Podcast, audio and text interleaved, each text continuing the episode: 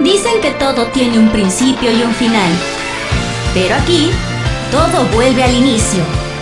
Transmitiendo más allá de las fronteras entre lo friki, lo geek, lo gamer, lo otaku y lo que quieres ser. Noticias, cultura, programas y mucho más. Ahora eres parte del proyecto contenido multimedia enfocado en la música, el anime y la cultura oriental. Y se cae Anime Y Radio. se cae Anime Radio. El lugar perfecto para tu diversión. Y se cae Anime Radio. Comunicando entre mundos. Y ahora, em, aquí está el bebé con una canción de no sé qué. ¡Música!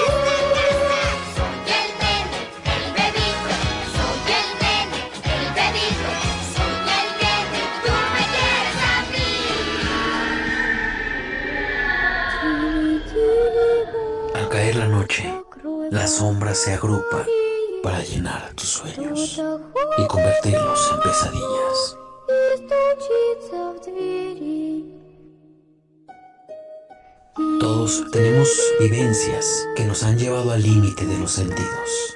Juntos estudiaremos y averiguaremos todo aquello que te inquieta.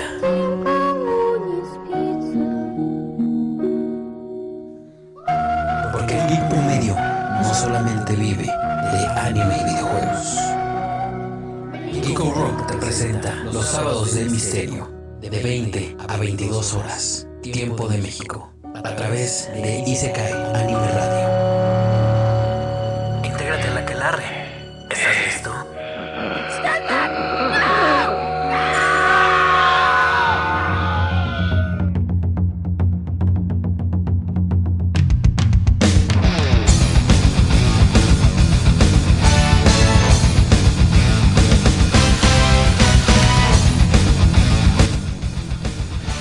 Muy buenas noches, queridos Geeko Rockers, aventureros y demás gente que anda por acá dispuesta a vivir una noche más de los sábados de misterio.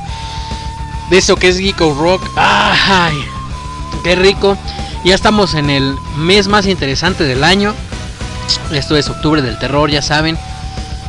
Eh, dense una vuelta por la página de Facebook de Geeko Rock. Créanme que van a encontrar algo que seguro les gusta en este aspecto de, de contenido un poquito inquietante, un poquito tenebrosón, pero que a todos nos fascina.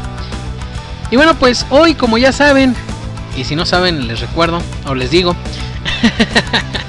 vamos a estar hablando de vampiros, estos seres que han marcado bastante el imaginario colectivo, la, eh, la vida, el arte, la música, todo, todo, todo, todo lo han marcado. Y hoy hoy vamos a hablar de esto. Largo, tendido. Y bueno, muchas gracias por acompañarnos este sabadito aquí en Isekai Anime Radio. Muchas gracias aventureros también a los que nos están escuchando cualquier otro día a través de Spotify y Google Podcast. Muchas gracias por acompañarnos. Vamos a aventarnos un rollito bastante entretenido. Ya saben, estos son los programas en los que pues vamos a estarle dando forma a nuestra festividad de octubre del terror. Ya por ahí tenemos apalabradas unas colaboraciones. Y el día de hoy el día de hoy se consuma la primera. No vamos a estar solos. Así que. Así que espero que reciban bien a nuestra invitada. Pero de eso hablamos más adelante. Mientras tanto, y antes de comenzar bien bien en el tema, ya a escuchar una canción. Algo que nos haga entrar en. en circunstancias, ¿verdad? Pero no sin antes mandar un saludo a todos los que ya están por acá. En especial un abrazo fuerte para que no le dé miedo a mi querida Nora. También un saludo al, buen Sven Víctor, a Chino Chan, al Commander Chuy que ya anda por acá. Ahora no se presentó como con su nombre. ¿Qué pasó, hermano? saludo también al buen burro. Bueno, burro no, burrísimo. Burrísimo. a Clovis Valor también que anda por acá ya hace ratito. Al buen Quetzalcoatl. A Nashemi. Un abrazo y un saludo fuerte a todos ustedes. Al buen Luis que creo que ya se durmió. Quién sabe. Quién sabe si ya, ya consiguió quebrar. Al buen Chino Chan también. Y pues vámonos con esta canción. Esto es de una banda mexicana. Que ya saben, me encanta la música que se hace aquí en México. Espero que vayamos entrando en, en calor, en sintonía con este tema. Así que vámonos con esto y regresamos ahora sí a iniciar el programa de los sábados de misterio en Geek O Rock. Muchas gracias por acompañarnos. Vámonos con esto.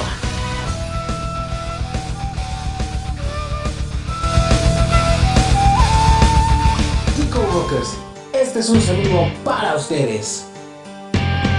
Hola, ¿qué tal amigos? ¿Cómo están? Yo soy la Mari vocalista de Anavanta y estás escuchando Geek O Rock. Saludos.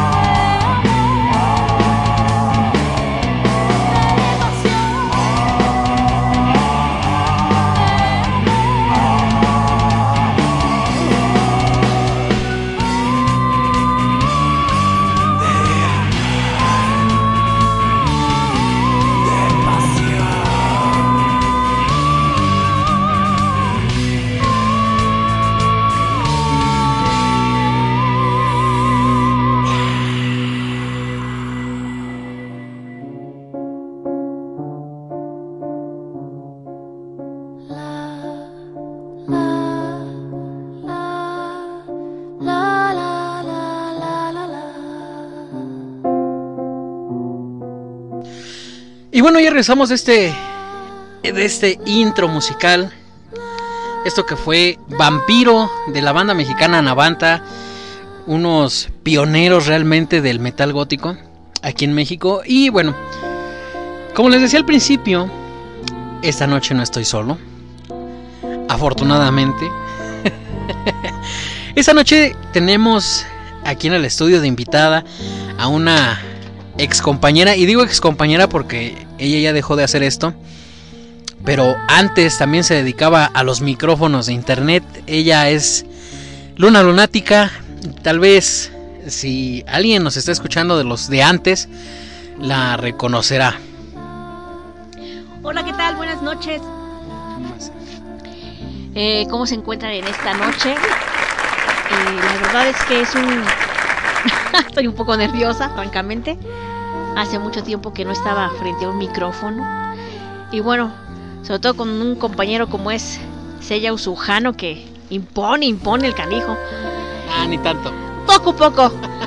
Pero bueno, aquí estamos esta noche para acompañarlo en sus ondas de octubre del terror. Y pues, oh, ¿qué tal? Pues voy a mandar un saludo muy especial a Vocaloy, ese hombre que siempre estuvo ahí presente en mis pininos. También vamos a mandar saludos a Tue. Towe. Towe. Al buen. Towe, un saludo. También tenemos por aquí alguien que venía llegando. Al buen. Iván Dragón. Muchos saludos en esta noche. Que por cierto, las lunas de este octubre están sensacionales y se presta para todo lo misterioso. misterioso. Lo sabro. Ah, no, eso no. Bueno, no también, claro, ¿por qué no? O sea, el terror va acompañado de algo de sabrosura, si no, luego, ¿qué hacemos? Luego, si vamos a hablar o vas a hablar acerca de los chupasangres, pues la sangre es deliciosa. Pero ellos la chupan de otra manera. No, no te claves en ese tema. Tranquilo, tranquilo, no es para tanto. No tendrán tanta suerte. Y bueno, pues vamos a comenzar con el tema. Los vampiros. Hijos de la bestia y de la bruja. Cadáveres sin pudrir. Extraviados sin almas. Eternos hambrientos ahuyentados por el día. La sangre es su horizonte. Liturgia y penuria. El vampiro es un individuo que, contagiado por este mal, a través de la sangre de una mordida, cae en un estado intermedio entre la vida y la muerte y se siente arrebatado a alimentarse de la sangre de otras criaturas, primordialmente seres humanos, que es lo que ya estábamos sentando las bases. Pues, pues sí, sí, definitivamente. Yo creo que los vampiros tienen mucho más historia, ¿no? Hay Hay mucha un historia. culto, un culto muy interesante acerca de lo que es el vampi- los vampiros y el vampirismo y muchas otras analogías, ¿no? Que se dan con el paso del tiempo. Así es, sin embargo, vamos a, a ponernos en contexto. El vampiro, el vampiro como ser, el vampiro como figura mitológica incluso, yo creo que es uno de los más famosos a nivel mundial. En todas las culturas tenemos vampiros, en México, en Grecia, en todos lados, pero eso ya lo iremos hablando poquito a poquito, lo vamos a ir desmenuzando, cual pollo para taco. Mejor un taquito de moronga, ¿no? Pues ya que estamos con los vampiros, pues con va. el tema. Bien, esta maldición que le acarrea no estar vivo ni muerto al vampiro lo arrincona a otros terribles extremos. Por una parte, adquiere la fuerza de 10 hombres, la capacidad de transformarse en animal nocturno e incluso los más poderosos en una niebla helada y sucia, y su presencia se ensalza con una carismática y sensual aura que le permite cautivar a sus víctimas, del mismo modo que las plantas carnívoras adoptan el aspecto de esas potencias, de esas, eh, de esas frutas para atraer a sus presas. Pero por otra parte, a cambio de todo eso, la sed de sangre del vampiro es una necesidad que, como se ha dicho, supera con mucho la simple hambre de los mortales, porque no es solo la supervivencia la que está en, en entrecejo, sino también el alma. Al caído en este estado, fuera del ciclo de la naturaleza, su espíritu se extravía y es la única ausencia, es la ausencia, perdón, de alma lo que lo obliga a beber sangre para al menos durante los momentos de la deglución. Menos mientras eso pasa, estar en posesión de un espíritu, el que sea, con tal de no tener que afrontar la tiniebla de lo que hay más allá, de la oscuridad que al terminar su bocado lo sofoca, lo aprisiona y lo hace darse cuenta que el precio de la vida eterna es demasiado alto como para pagarlo diariamente. No, pues miau. Definitivamente esto de los vampiros, ahorita que bueno, estabas hablando acerca de todo esto. A mi cabeza vino la imagen del murciélago. Coronavirus. Sí. Exactamente. Exactamente, con esto de la COVID-19. De verdad que pinches vampiros. Ay, perdón, no sé si podía decir esa palabra, pero hinches vampiros, murciélagos, ¿cómo se les ocurrió? 2020 marcado por un murciélaguito. Pero que es diferente a un vampiro, ¿no? Porque el vampiro pues ya es una persona, es el ente, es el... Pues sí, ¿no? Un- Es un ser paranormal. Un ser paranormal, ¿no? Pero, acuérdate que también hay murciélagos que se llaman vampiros. Pues sí. Que son estos murciélagos que se alimentan de insectos, que se alimentan de... De frutas. Esos son vampiros, vampiros. Los vam- eh, son murciélagos, murciélagos. Ah, bueno, a ver. La mayoría. definamos. Y hay una clase de murciélago que se le llama vampiro porque se alimenta de seres vivos, de... pues, Gallinas. No, exactamente. De insectos y ese tipo de animales, de roedores pequeños. Nada que ver con el chupacabras. Ese es otro asunto. Que si bien podría mezclarse un poquito con los vampiros por el aspecto de la sangre que dejaban Que secas a sangre, las... chupa sangre. Pero, pero eso es otra cosa. Ese más es como un críptido. El, el chupacabras es como un críptido. Es un, es un ser que no sabemos la procedencia. No sabemos por qué ni para qué está aquí, pero aquí anda. Y sin embargo, sin embargo, este, pues ha tenido en jaque a muchos granjeros en, en todos lados, porque ni siquiera es en México nada más.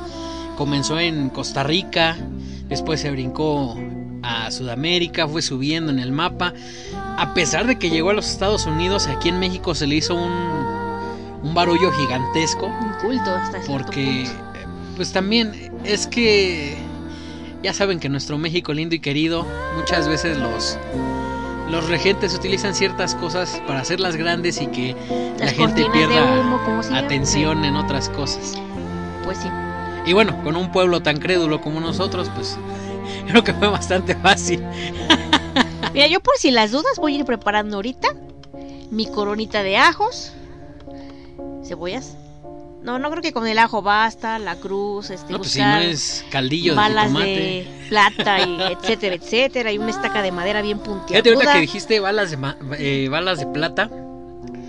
Más adelante vamos a ver un asunto bien particular que tiene que ver con eso de las balas de plata, con las armas de plata y con las con las representaciones divinas. Pero vamos, vamos poquito a poquito. Ok. Ahora bien, vamos con un poquito de historia. Decir con certeza en dónde y cuándo aparecieron los vampiros en nuestro mundo es prácticamente imposible, pues incluso hay leyendas que citan el nacimiento de estos seres desde la aparición del primer hombre en la tierra, que fue Adán. Adán. Eh, algunos escritores se aventuran a decir que la primera mujer creada por Dios no fue Eva. No, fue Lili. Exactamente, esto ya lo conoces muy bien. Más o menos. Pues bien, Lilith cuando fue creada, fue creada de la misma manera que Adán. Se hizo barro, se le sopló el, el aliento de la vida por la nariz y esto puso un- una idea determinante en Lilith, que fue el nunca arrodillarse, el nunca sublevarse a Adán, porque los dos estaban hechos igual y los dos merecían las mismas oportunidades y respeto. Totalmente de acuerdo.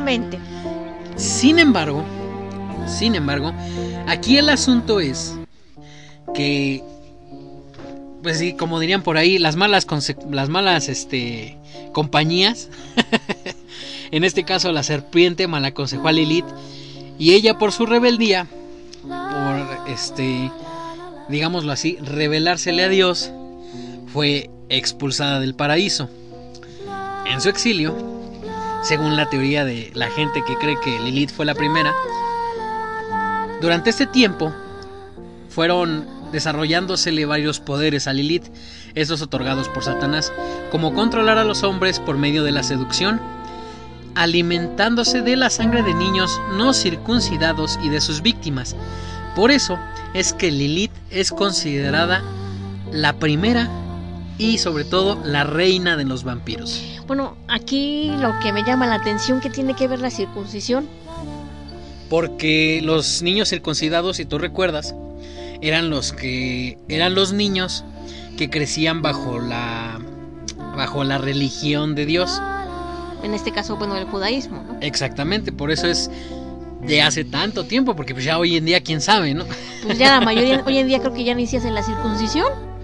No, sí, los judíos sí, aparte de Bueno, sus los chinitos. judíos sí, pero de de fuera, de hecho también es una situación de por salud y por otro tipo de situaciones, que el placer, que aquello que vino y que va.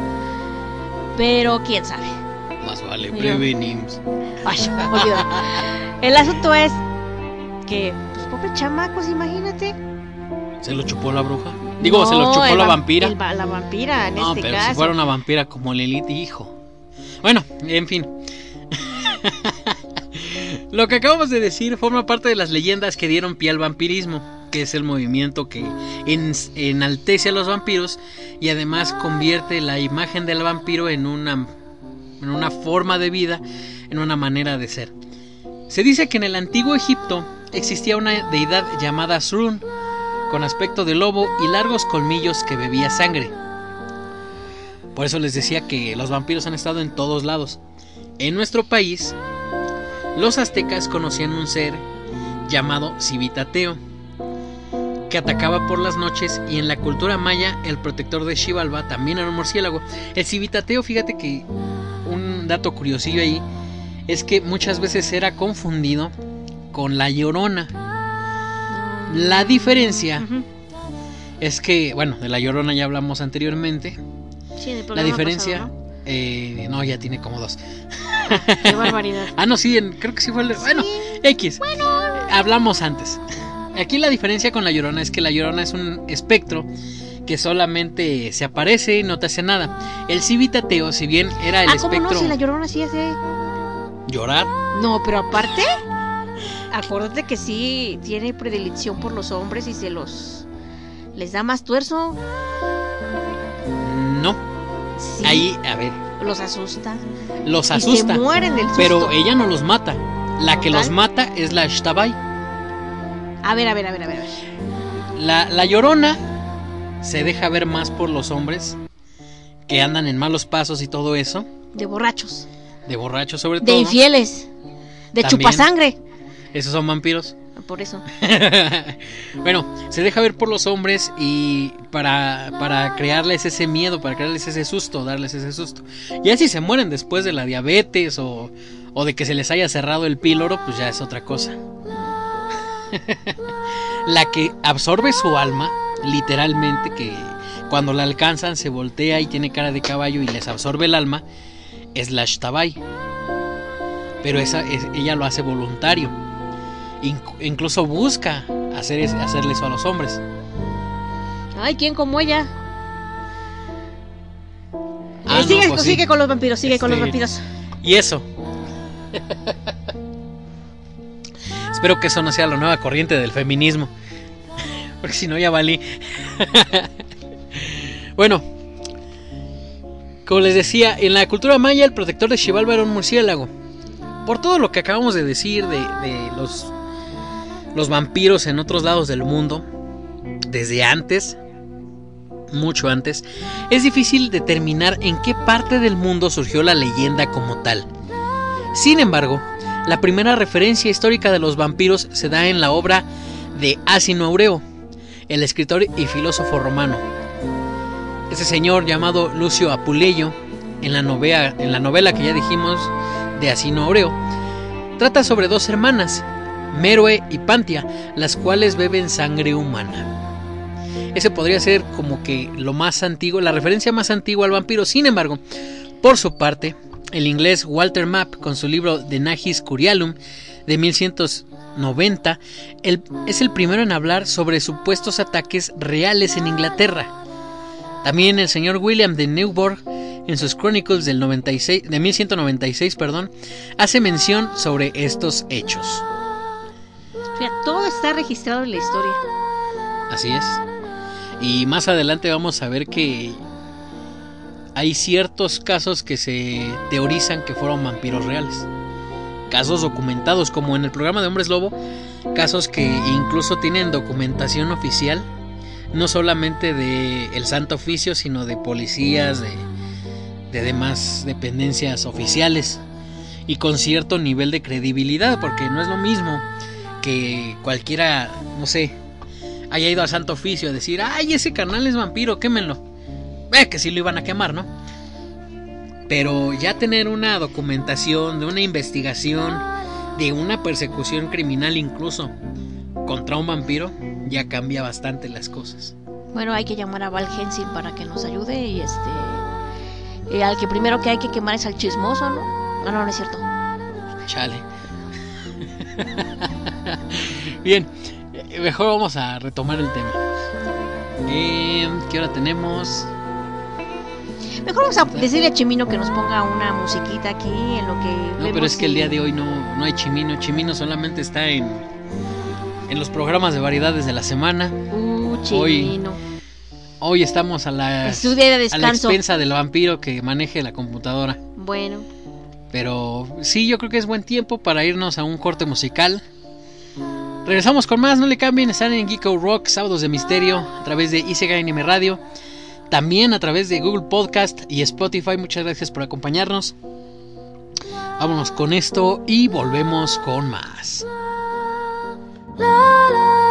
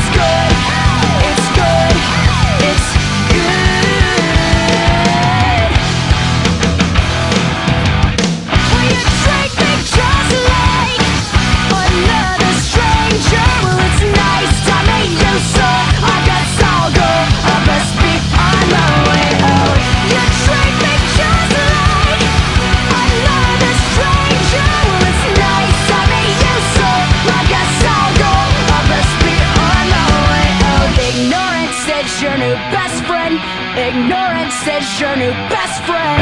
And this is the best thing that could have happened. Any longer, and I wouldn't have made it. It's not a war, no, it's not a rapture. I'm just a person, but you can't take it. The same tricks that that once fooled me, they won't get you anywhere. I'm not the same kid from your memory. Well, now I can fend for myself.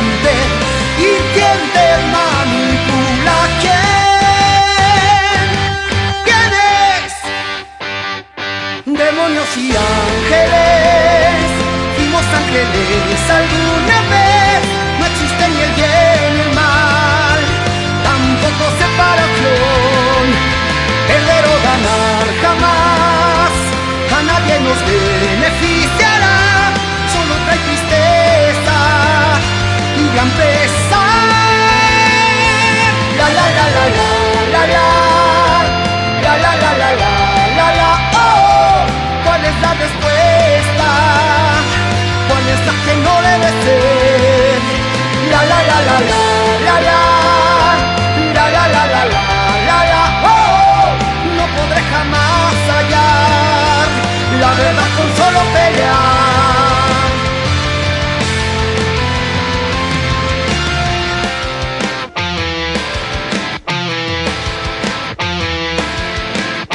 Un demonio y un ángel, Dios sentados como a.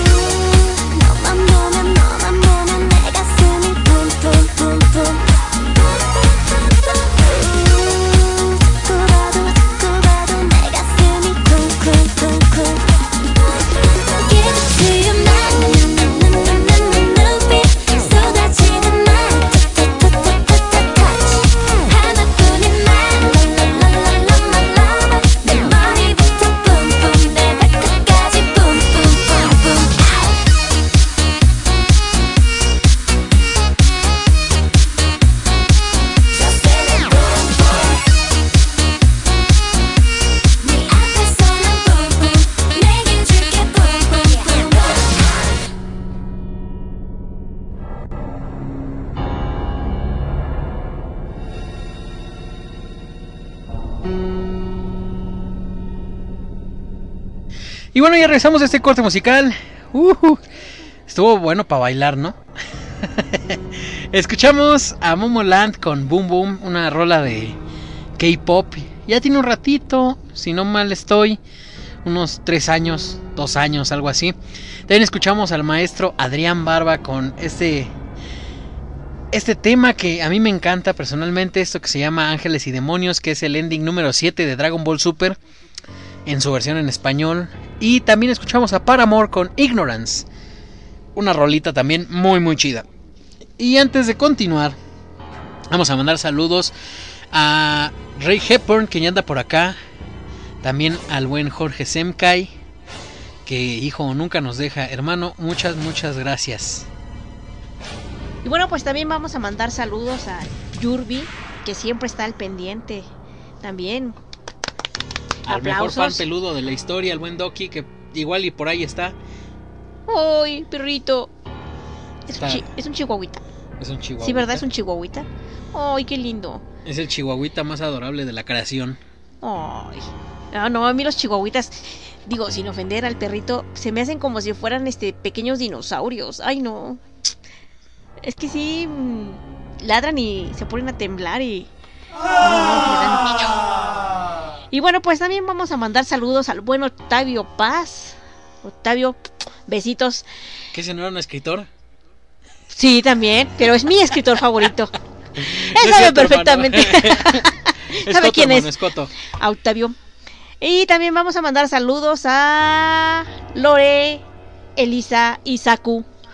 A esas tres hermanas, esas tres este, hechiceras. Se me vino a la mente que eran las hechiceras. Nada más con que agarren y empiecen a, a poner una al centro y decir, ¿cómo? Dura como tabla y firme como qué?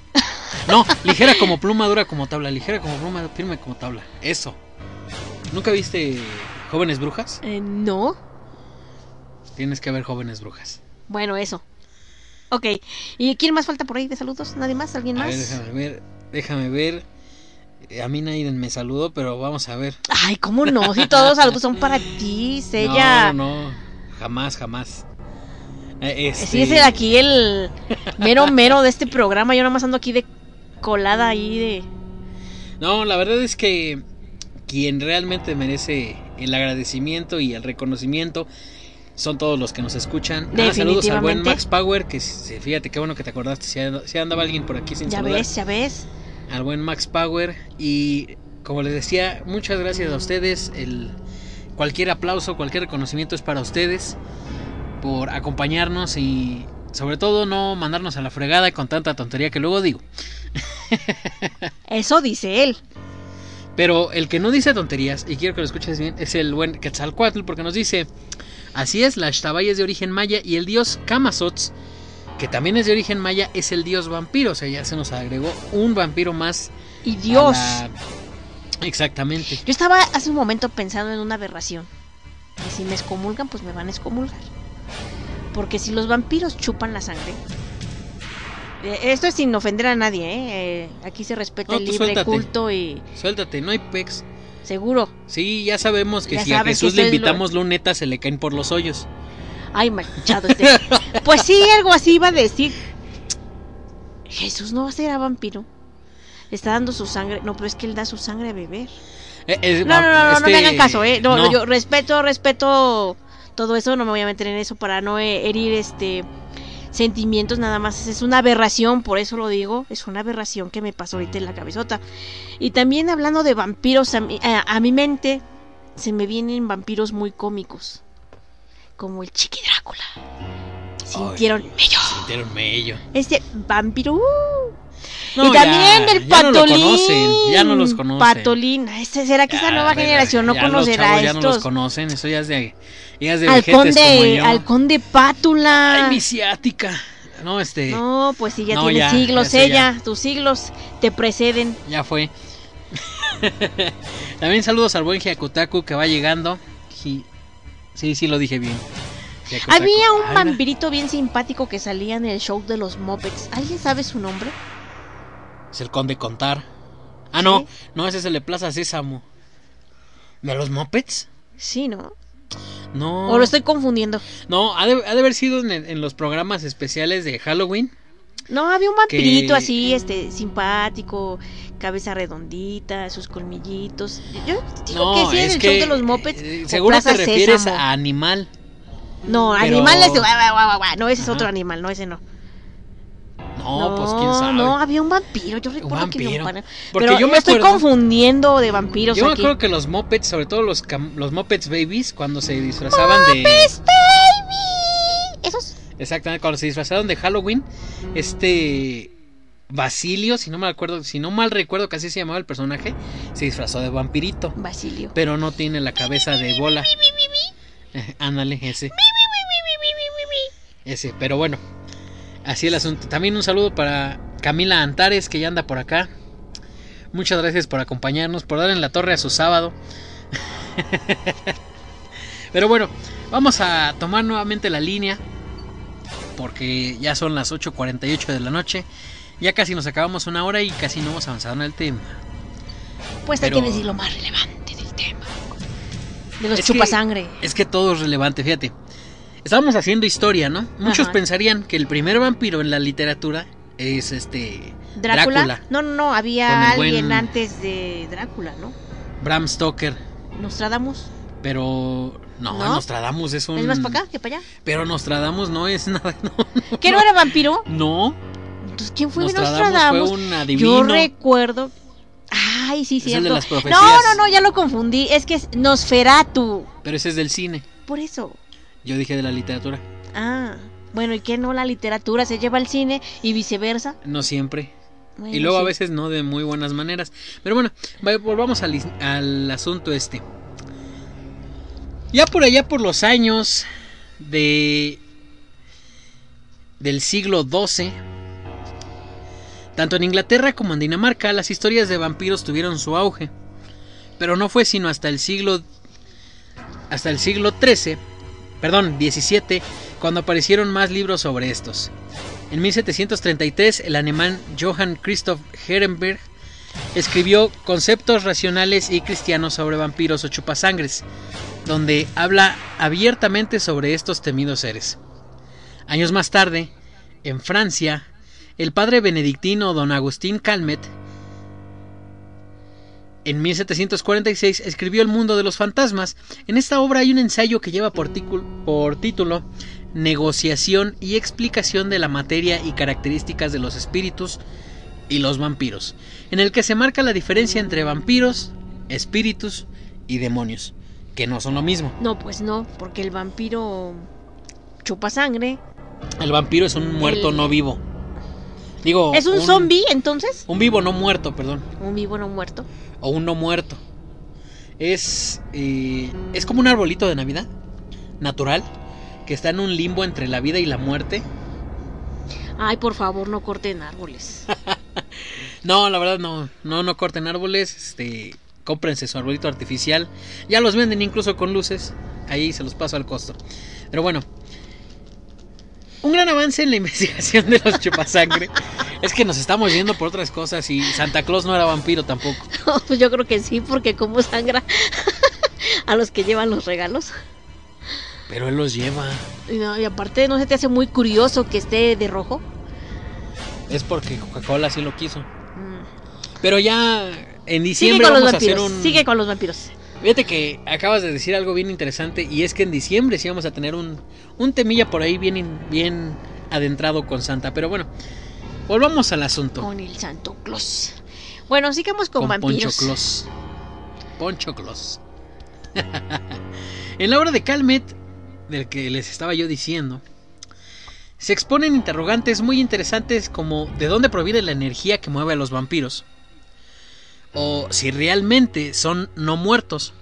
Del mismo modo aclara algunas dudas como si en verdad los paganos al morir se convertían en merodeadores nocturnos, porque esto era una, una tradición bastante divulgada en esos tiempos en que la gente que no compartía la fe católica, la fe cristiana, se convertía al morir en merodeadores nocturnos.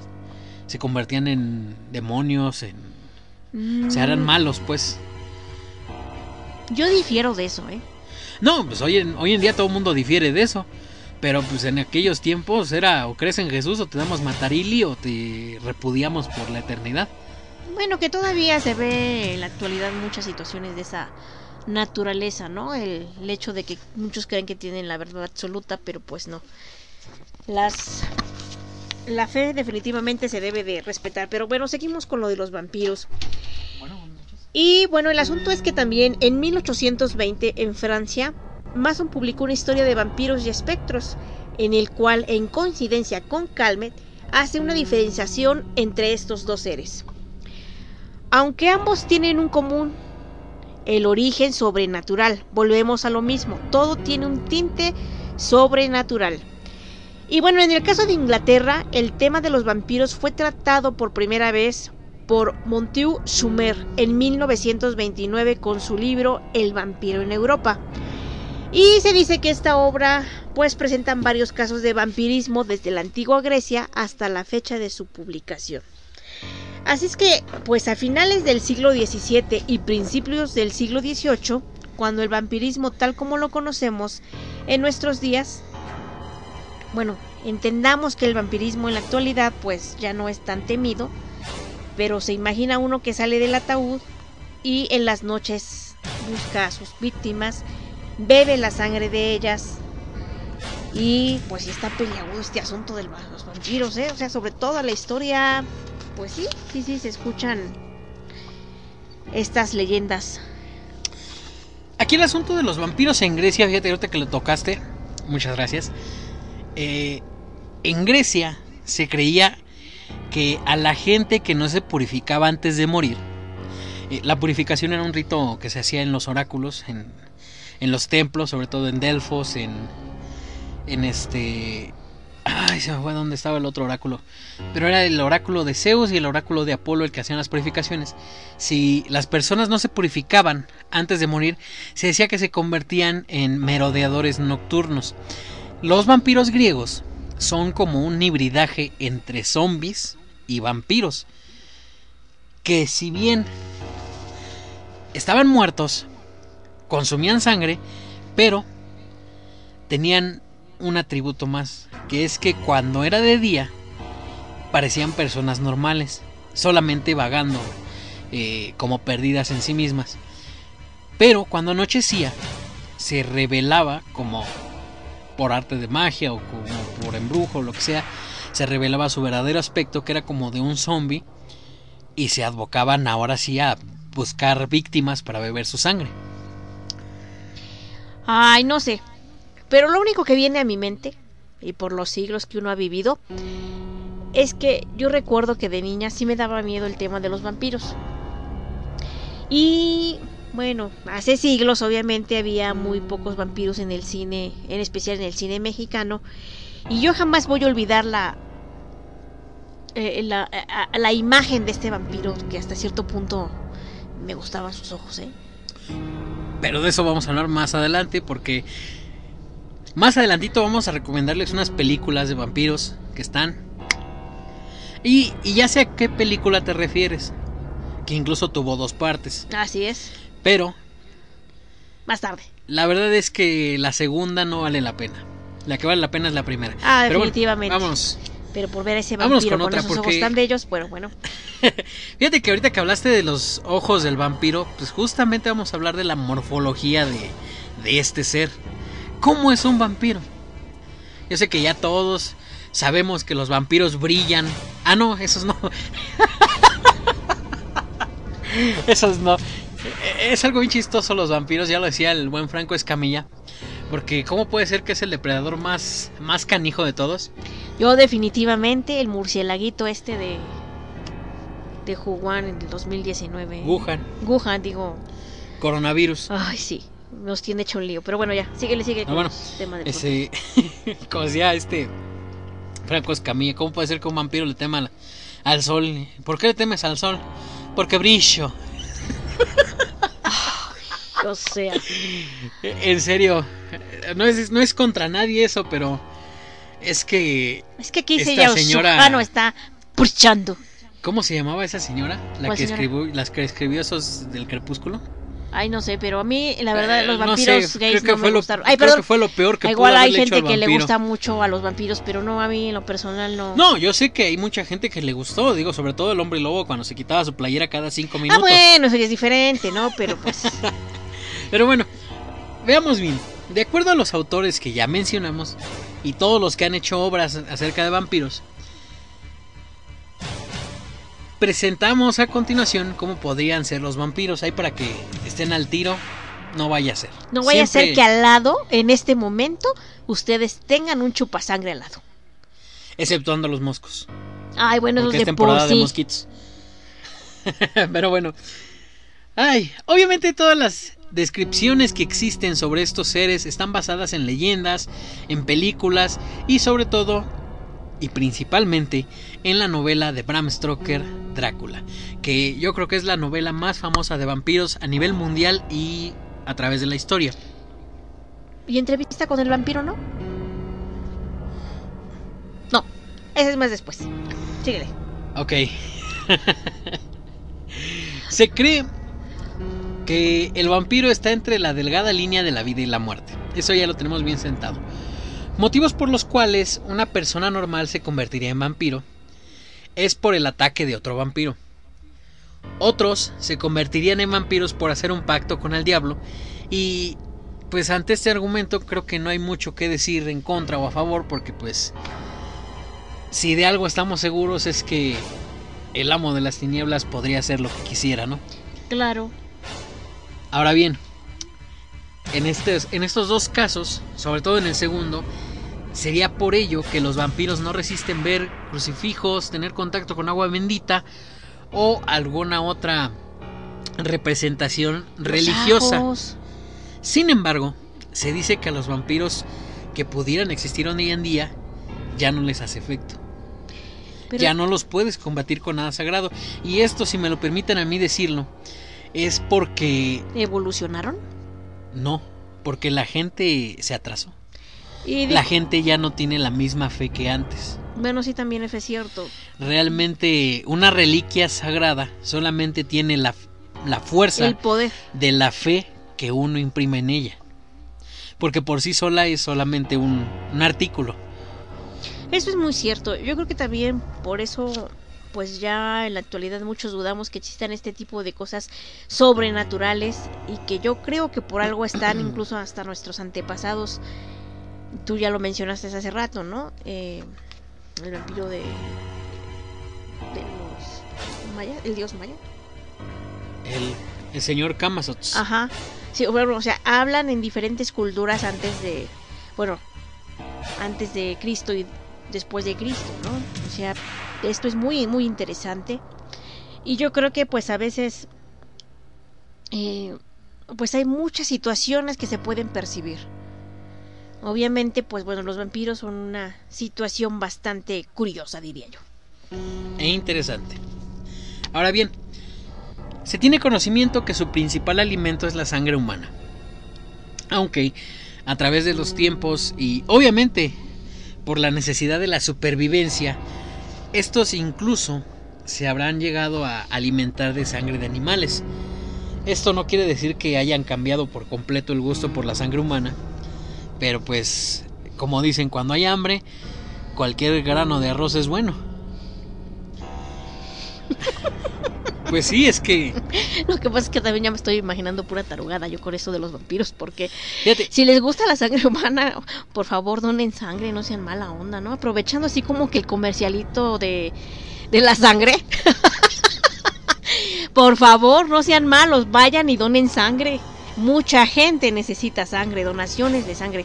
Ya si se convierte en vampiro, no, pues no, ya será otro asunto, pero vayan a donar sangre. sí, y vayan y tomen tomando sus medidas precautorias como es necesario. Ah, bueno, eso sí, ahorita. todos. Sana O distancia, sea, cubrebocas, gelecito. no nos arriesguemos a aparecer en covidiotas, por favor. Ay, no, de por sí. El asunto es que por lo menos aquí en México ya te dieron permiso de salir a buscar al coronavirus. Eso es lo malo, pero bueno. Mientras la gente sale a buscar al coronavirus, nosotros sigamos buscando aquí al chupasangre. Al vampiro. Y donen sangre, jóvenes, donen sangre. Eso es lo mejor que pueden hacer. Ahí, ya, para terminar esto de la donación de sangre, les paso el dato al costo. Con una donación que ustedes den de sangre, pueden salvar hasta tres vidas. Ya, O se hasta acabó. más. Porque se puede convertir en plaquetas Ah, plasma, depende, es que llegas Pero al bueno, sí. este y ya te, preguntan si donas plasma, si donas plaquetas o si donas sangre. Pero el asunto es que si pueden y está dentro de sus... Ah, ¿Cómo puedo decir? Posibilidades Dádivas, físicas. posibilidades- Ajá. Sobre todo de salud, vayan y donen sangre. Pero no para vampiros, sino No. para gente que lo necesita. Así es. Pues bien, los vampiros, según se dice, no se reflejan en los espejos por carecer de alma. Eso sería el... Yo pensé que porque eran muy feos, por eso no se reflejaban. No, si son hermosos. Bueno, algunos, Ya, ya ¿no? tú lo dijiste en la película de Entrevista con el vampiro. Nos muestra ya dos cosas que, que nombramos aquí. Que no se reflejan y que toman sangre de animales. Si te acuerdas, uno de los personajes se la, casi se la pasa tomando sangre de ratas. Ah, bueno, sí, sí, sí, cierto, porque no quiere beber la sangre de un humano. Híjole, ya estamos haciendo spoiler, ¿qué tal si alguien no ha visto esa película? Ah, pero no, no es como que la vertiente principal de eso, así que Ah, bueno. no hay problema. Y ya tiene bastante tiempo, ya también tiene bastante tiempo la novela, ya no sería spoiler, ya. Quién sabe, quién sabe, mucha gente en este tiempo. Pero eso sí, no- recomendada para que la vean en este maratón de octubre del terror. En fin, volvemos al asunto. A pesar de que los vampiros no proyectan su reflejo en los espejos, sí proyectan sombra. Y además de esto, su sombra la pueden mover a placer. No Ah, sé caray. si recuerdas a Peter Pan, que se le escapaba su sombra. Ay, pero es que sí Haz de cuenta, no, pero haz de cuenta que así. Sí, sí, sí. Sin embargo, ellos son los que le ordenan a su sombra. ¿Sabes qué? Muévete, haz esto y haz el otro. No, pues qué mello, ¿eh? Ahora sí les dio mello. Bien, además de esto, los vampiros son extremadamente fuertes. Pueden leer, fuertes físicamente. Pueden leer la mente de las personas y se les atribuye una libido muy fuerte y contagiosa. Wow. Son seductores por naturaleza y algunos son vampiros energéticos. Como los que hay mucho en la actualidad. Exactamente, se entiende que los vampiros energéticos, en vez de alimentarse de la sangre de su víctima, lo hacen de su energía. Sin embargo, no es lo mismo un vampiro energético que una persona con la que convives y dices, ay, me desgastó mucho. El asunto aquí es que el vampiro energético es una persona que, digámoslo así, se... ¿De mala yuyu? No. Se especializó en una práctica para alimentarse vitalmente de las personas. Y eso no solamente eh, así digamos que te va a que te va a atacar en un callejón oscuro, sino que aquí en México incluso podría subirse a las 9 de la mañana en el metro y robarte la energía. Obviamente no te van a dejar muerto, pero sí vas a sentir un bajón importante de energía cuando pasa eso. Hay mucha Bueno, incluso gente aquí en la en la Ciudad de familia, México. ¿no? En la familia, algún tío, vecino. Pero volvemos a lo mismo, el- es una persona Sí, sí, sí, que te que- roba realmente la energía. no, y que se y que se estudió en una en un área especial, podríamos decirlo así, de de la hechicería o de la magia o, o, o en una práctica pues que no es que no es natural, vaya. O sea, volvemos a lo mismo. Tiene el asunto sobrenatural. Exactamente. O sea, no es alguien que dices, ay, trae tan mala onda que me desgasta, no. Es alguien que literal te toca y te da el bajón como si te hubieras puesto a descargar un camión de ladrillos. No, pues ya valió. Pero bueno, volvamos al asunto aquí con, con los chupasangre, no con los chupaenergía. Los vampiros pueden transformarse en insectos, ratas, lobos, los más poderosos en niebla, y por eso pueden escabullirse prácticamente en cualquier lugar, aunque esto nadie lo sabe, nadie sabe por qué, pero no pueden cruzar los ríos y además de esto, no pueden ingresar a todos los lugares. Solamente pueden ingresar a las casas donde han sido invitados a pasar. Ay, caray, a ver, a ver, a ver, a ver. Ya no entendí nada. Yo recuerdo, bueno, tal vez porque veía muchas películas, y donde hablaban acerca de los vampiros, es que en la puerta ponían su coronita de ajos. Yo me imagino que eso es por el aroma. No, no sé. Eh, O el romero ponían en forma de cruz. Y bueno. Ah, y la lumbre, el fuego. Eso también los alejaba mucho. Bueno, pero volvemos a lo mismo, esas son películas. Pero que no. En las películas hasta los perros se alejan del juego y hoy en día eh, los perros te dan un empujón para que te caigas en la, en la- en la carne asada. O ellos se convierten en la carne asada. Depende, si es la Ciudad de México, sí. Pues sí. Unos de soa perro bien buenos, bueno.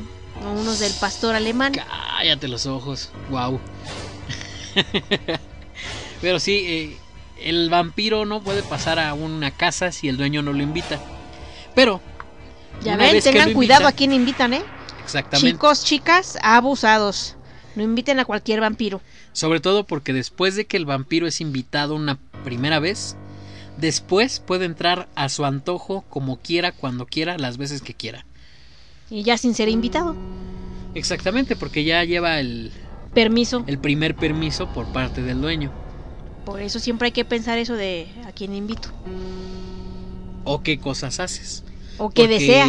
Hay rituales en los cuales tú abres la invitación a cualquier ser y ahí va impresa, va tácita la invitación a un vampiro. Así que Y en este mes más. en todos los meses. Pero Bueno, sí, pero pues se caracteriza este mes por ser. Pues el octubre del terror, ¿no? Por El mes del del mello. Halloween, etcétera, etcétera, y bla, el bla, mes bla. del mello. Mira, alguien, el buen Quetzalcoatl le atinó a qué vampiro te referías. Ay, sí, esos ojos me encantan. Pero pues no mandó foto Quetzalcoatl de él. Ah, sí debería de mandar una foto, eh, Quetzalcóatl. No, no, no. Este. No, no, ¿qué hay pasó? que. El, el anonimato ante todo, chicos. Pero sí, ese es el vampiro justamente que yo soñaba de niño. Por acá nos dicen que conocen un vampiro energético. Ay, tengan cuidado. No, bro, tú ponte tu collar de ajos para que no te haga nada. Como los perritos con su collar de limones. Ah, no, pero eso es para la gripa, ¿verdad? Bueno. Ay, así como existen algunas contradicciones en la forma de vivir de estos seres, hay también puntos en contra cuando se habla del aspecto que tienen Algunos autores dicen que los vampiros son calvos, con orejas largas y puntiagudas, que tienen manos delgadas y largas garras en sus manos y pies, que su aliento es nauseabundo y la mirada penetrante. Sin embargo, hay otra imagen que es la del vampiro seductor, que posee una gran belleza física. En ambos casos, los vampiros tienen largos colmillos y hay que recordar que todas estas señas o características están basadas en relatos, novelas, películas y demás obras de ficción. Sinceramente, no hay no hay algo que se haya perdido más que la tradición de que el vampiro se transforme en otros animales. Ya en esta en estas últimas eras, pues creo que el vampiro solamente se transforma en murciélago y ya. Pero el hecho de que el vampiro en ciertos en bueno, antes se pudiera transformar en lobos, podría haber también desencadenado allí la el inicio o la confusión con la leyenda del hombre lobo. Pero eso eh, eh, hay una diferenciación ahí, porque el hombre lobo muere de una manera diferente a la del vampiro. El hombre lobo es con balas de plata, O cualquier arma de plata. pero el vampiro también. Bueno, no, el vampiro con una estaca, ya sea de madera o plata. O. O con unos tacos de aquí de la raza, esos matan Ah, a cualquiera. sí, no, los indios verdes, ¿no? No, yo he comido en indios verdes y no me ha pasado nada. No estaré frente a un vampiro. Puedo ser más la cosa del pantano por la toxicidad de los tacos. Pero bueno, ¿Cómo destruirlos entonces? vamos a hablar cómo destruirlos. El arma perfecta para acabar con los vampiros es la estaca y la luz solar. Estaca de madera y luz del sol es lo mejor que puedes tener a la mano para cargarte un vampiro.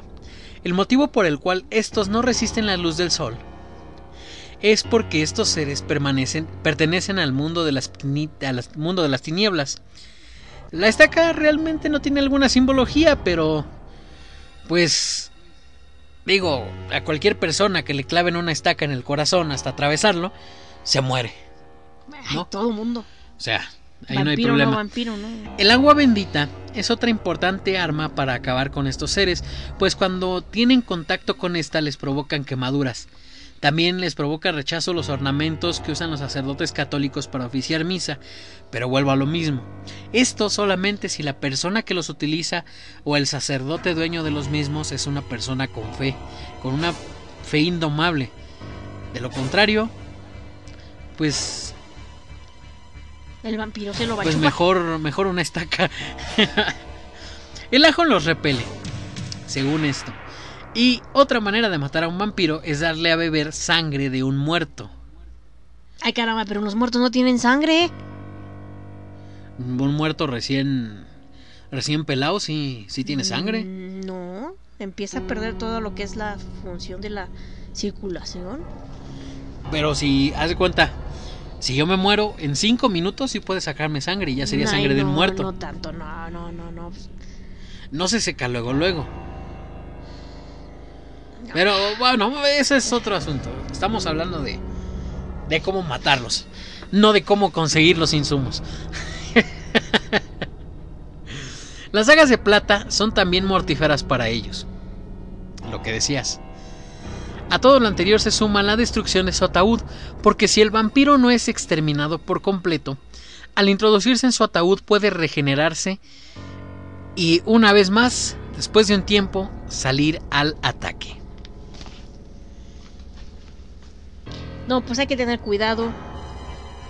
Porque los vampiros están en la vuelta de la esquina. O a lo No mejor. literalmente, no se asusten tanto. Pero sí, siempre es bueno tener la información. Recuerden que la información muchas de las veces va a ser una diferencia grandísima entre una situación en la que no queremos estar y una situación de la que tal vez podemos salir. Bueno, pero el asunto es del vampiro es que sí, bueno, hay algunas cosas que son sobrenaturales, pero también hay ciertas comunidades que tienen ciertos cultos a este tipo de cosas, ¿no? Yo me viene a la mente, no, no recuerdo el nombre, pero hay una mujer que incluso se tatuó y se mandó a hacer sus colmillos y Ah, pero él- es la mujer vampiro, pero ella es solamente porque le gusta. le gustaban los vampiros. Es como un vampirismo moderno, por así decirlo. Ella pues, sabe que no existen los vampiros, pero le gusta la imagen, la iconografía del vampiro. Y incluso lo ha dicho en entrevistas. No beben sangre, beben una cierta bebida de- hecha de jugo de arándano y no sé qué otra cosa. Que emula sangre, pero no es sangre. Bueno, ¿y ustedes qué piensan, querido auditorio? ¿Existirán o no existirán los vampiros? Y como lo hemos dicho, a lo largo de toda la historia se habla, se escribe, se escuchan comentarios. ¿Qué experiencia pueden ustedes contarnos acerca de algún vampiro? Hay, hay muchas cosas que se pueden hablar de los vampiros. Todo, todo es posible. Arroz, este güey Quetzalcóatl tiene mucha razón. Imaginó al gran Mauricio Garcés de vampiro. Es que dijimos galanazo. vampiro seductor. Sí, sí, sí, sí. Pero Mira, sí, de hecho, Quetzalcóatl nos comenta que los vampiros ahora han evolucionado. Ahora son conocidos como cobradores y abogados, ¿no? los chupasangre. Sí, Hijo. por eso mejor no vayan ni a Coppel ni a Banquito Azteca porque no los dejan, de verdad, ¿eh? respirar ni tantito. Son demasiados intereses, por eso acuérdense, tienen 30 días para pagar. A lo mejor no se metan en esas ondas, chavos. Si porque, tienen pues, para comprar algo, pues cómprenlo, pero si no, no se endeuden, porque esos sí son vampiros chupa chupa. Chupa, chupa, chupa, chups. Ándale, había una paleta, ¿no? Ah, hay una paleta que La se... chupa chups. Creo que ya no se comercializa mucho, pero sí. Pero sí hay una paleta que así se llama. Y bueno, vámonos con un poquito más de música. Vamos a aligerar esto todavía un poquito más. Regresamos después de un corte musical a este que es su programa de los sábados de misterio de Geeko Rock.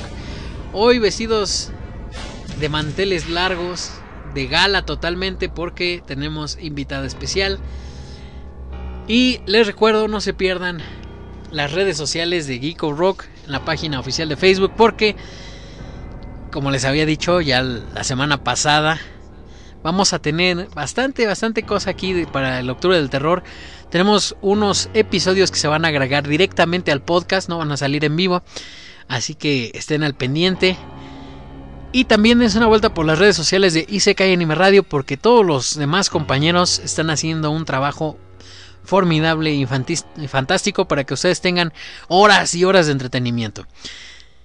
Ahora sí, vámonos con un poco más de música. No le cambien, estamos en Geeko Rock. Esto es Sábados de Misterio a través de Anime Radio. Y si nos escuchan a, a través de Spotify o Google Podcast, tienen todo nuestro amor, igual que los que nos escuchan en vivo. Vámonos pues con esto y regresamos con más.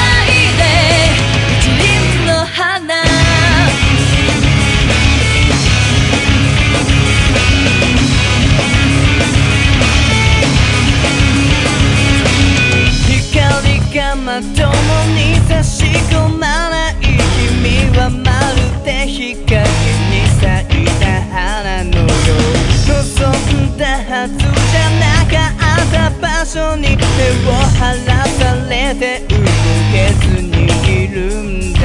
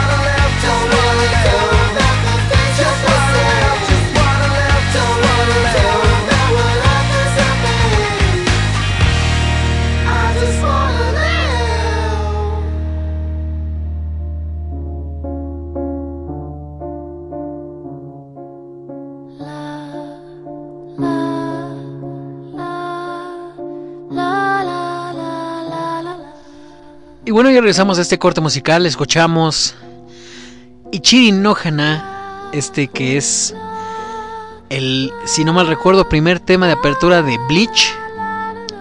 Un gran, gran tema. También escuchamos por ahí a Café Tacuba con una canción que también es tema de apertura, esta vez de una serie mexicana original de Netflix que yo recomendé bastante en la página de Facebook de Geeko Rock para que se echaran un maratón. Esto se llamó Futuro y es apertura de Diablero. Búsquenla, no les va no les va este a defraudar, exactamente a decepcionar. y también escuché También es para todo. Bueno, yo creo que siempre habemos para público para todo tipo de programas, ¿no? Ahí tratan mucho sobre lo, lo sobrenatural justamente, pero en un país como es nuestro México lindo y querido. Sí, está interesante, Diablerito. Exactamente, se aborda bastante el asunto de. Ay, no, es que no quiero hacer spoiler. No, Véanla, no hagas, no hagas, no hagas. Está bastante chida, está bastante chida. También escuchamos a Good Charlotte con I Just Wanna Live. Una rola de por ahí de los inicios de los 2000 Una rola que me gusta porque el video me recuerda bastantes cosas interesantes. Y es que el video está, pero buenísimo porque los, los integrantes de Good Charlotte salen vestidos de, de frutas, así que ¿Frutas? está bastante, bastante bueno. Y pues el asunto aquí con lo de los vampiros, pues hay muchísimos vampiros que ustedes, por ejemplo, ya mencionaron.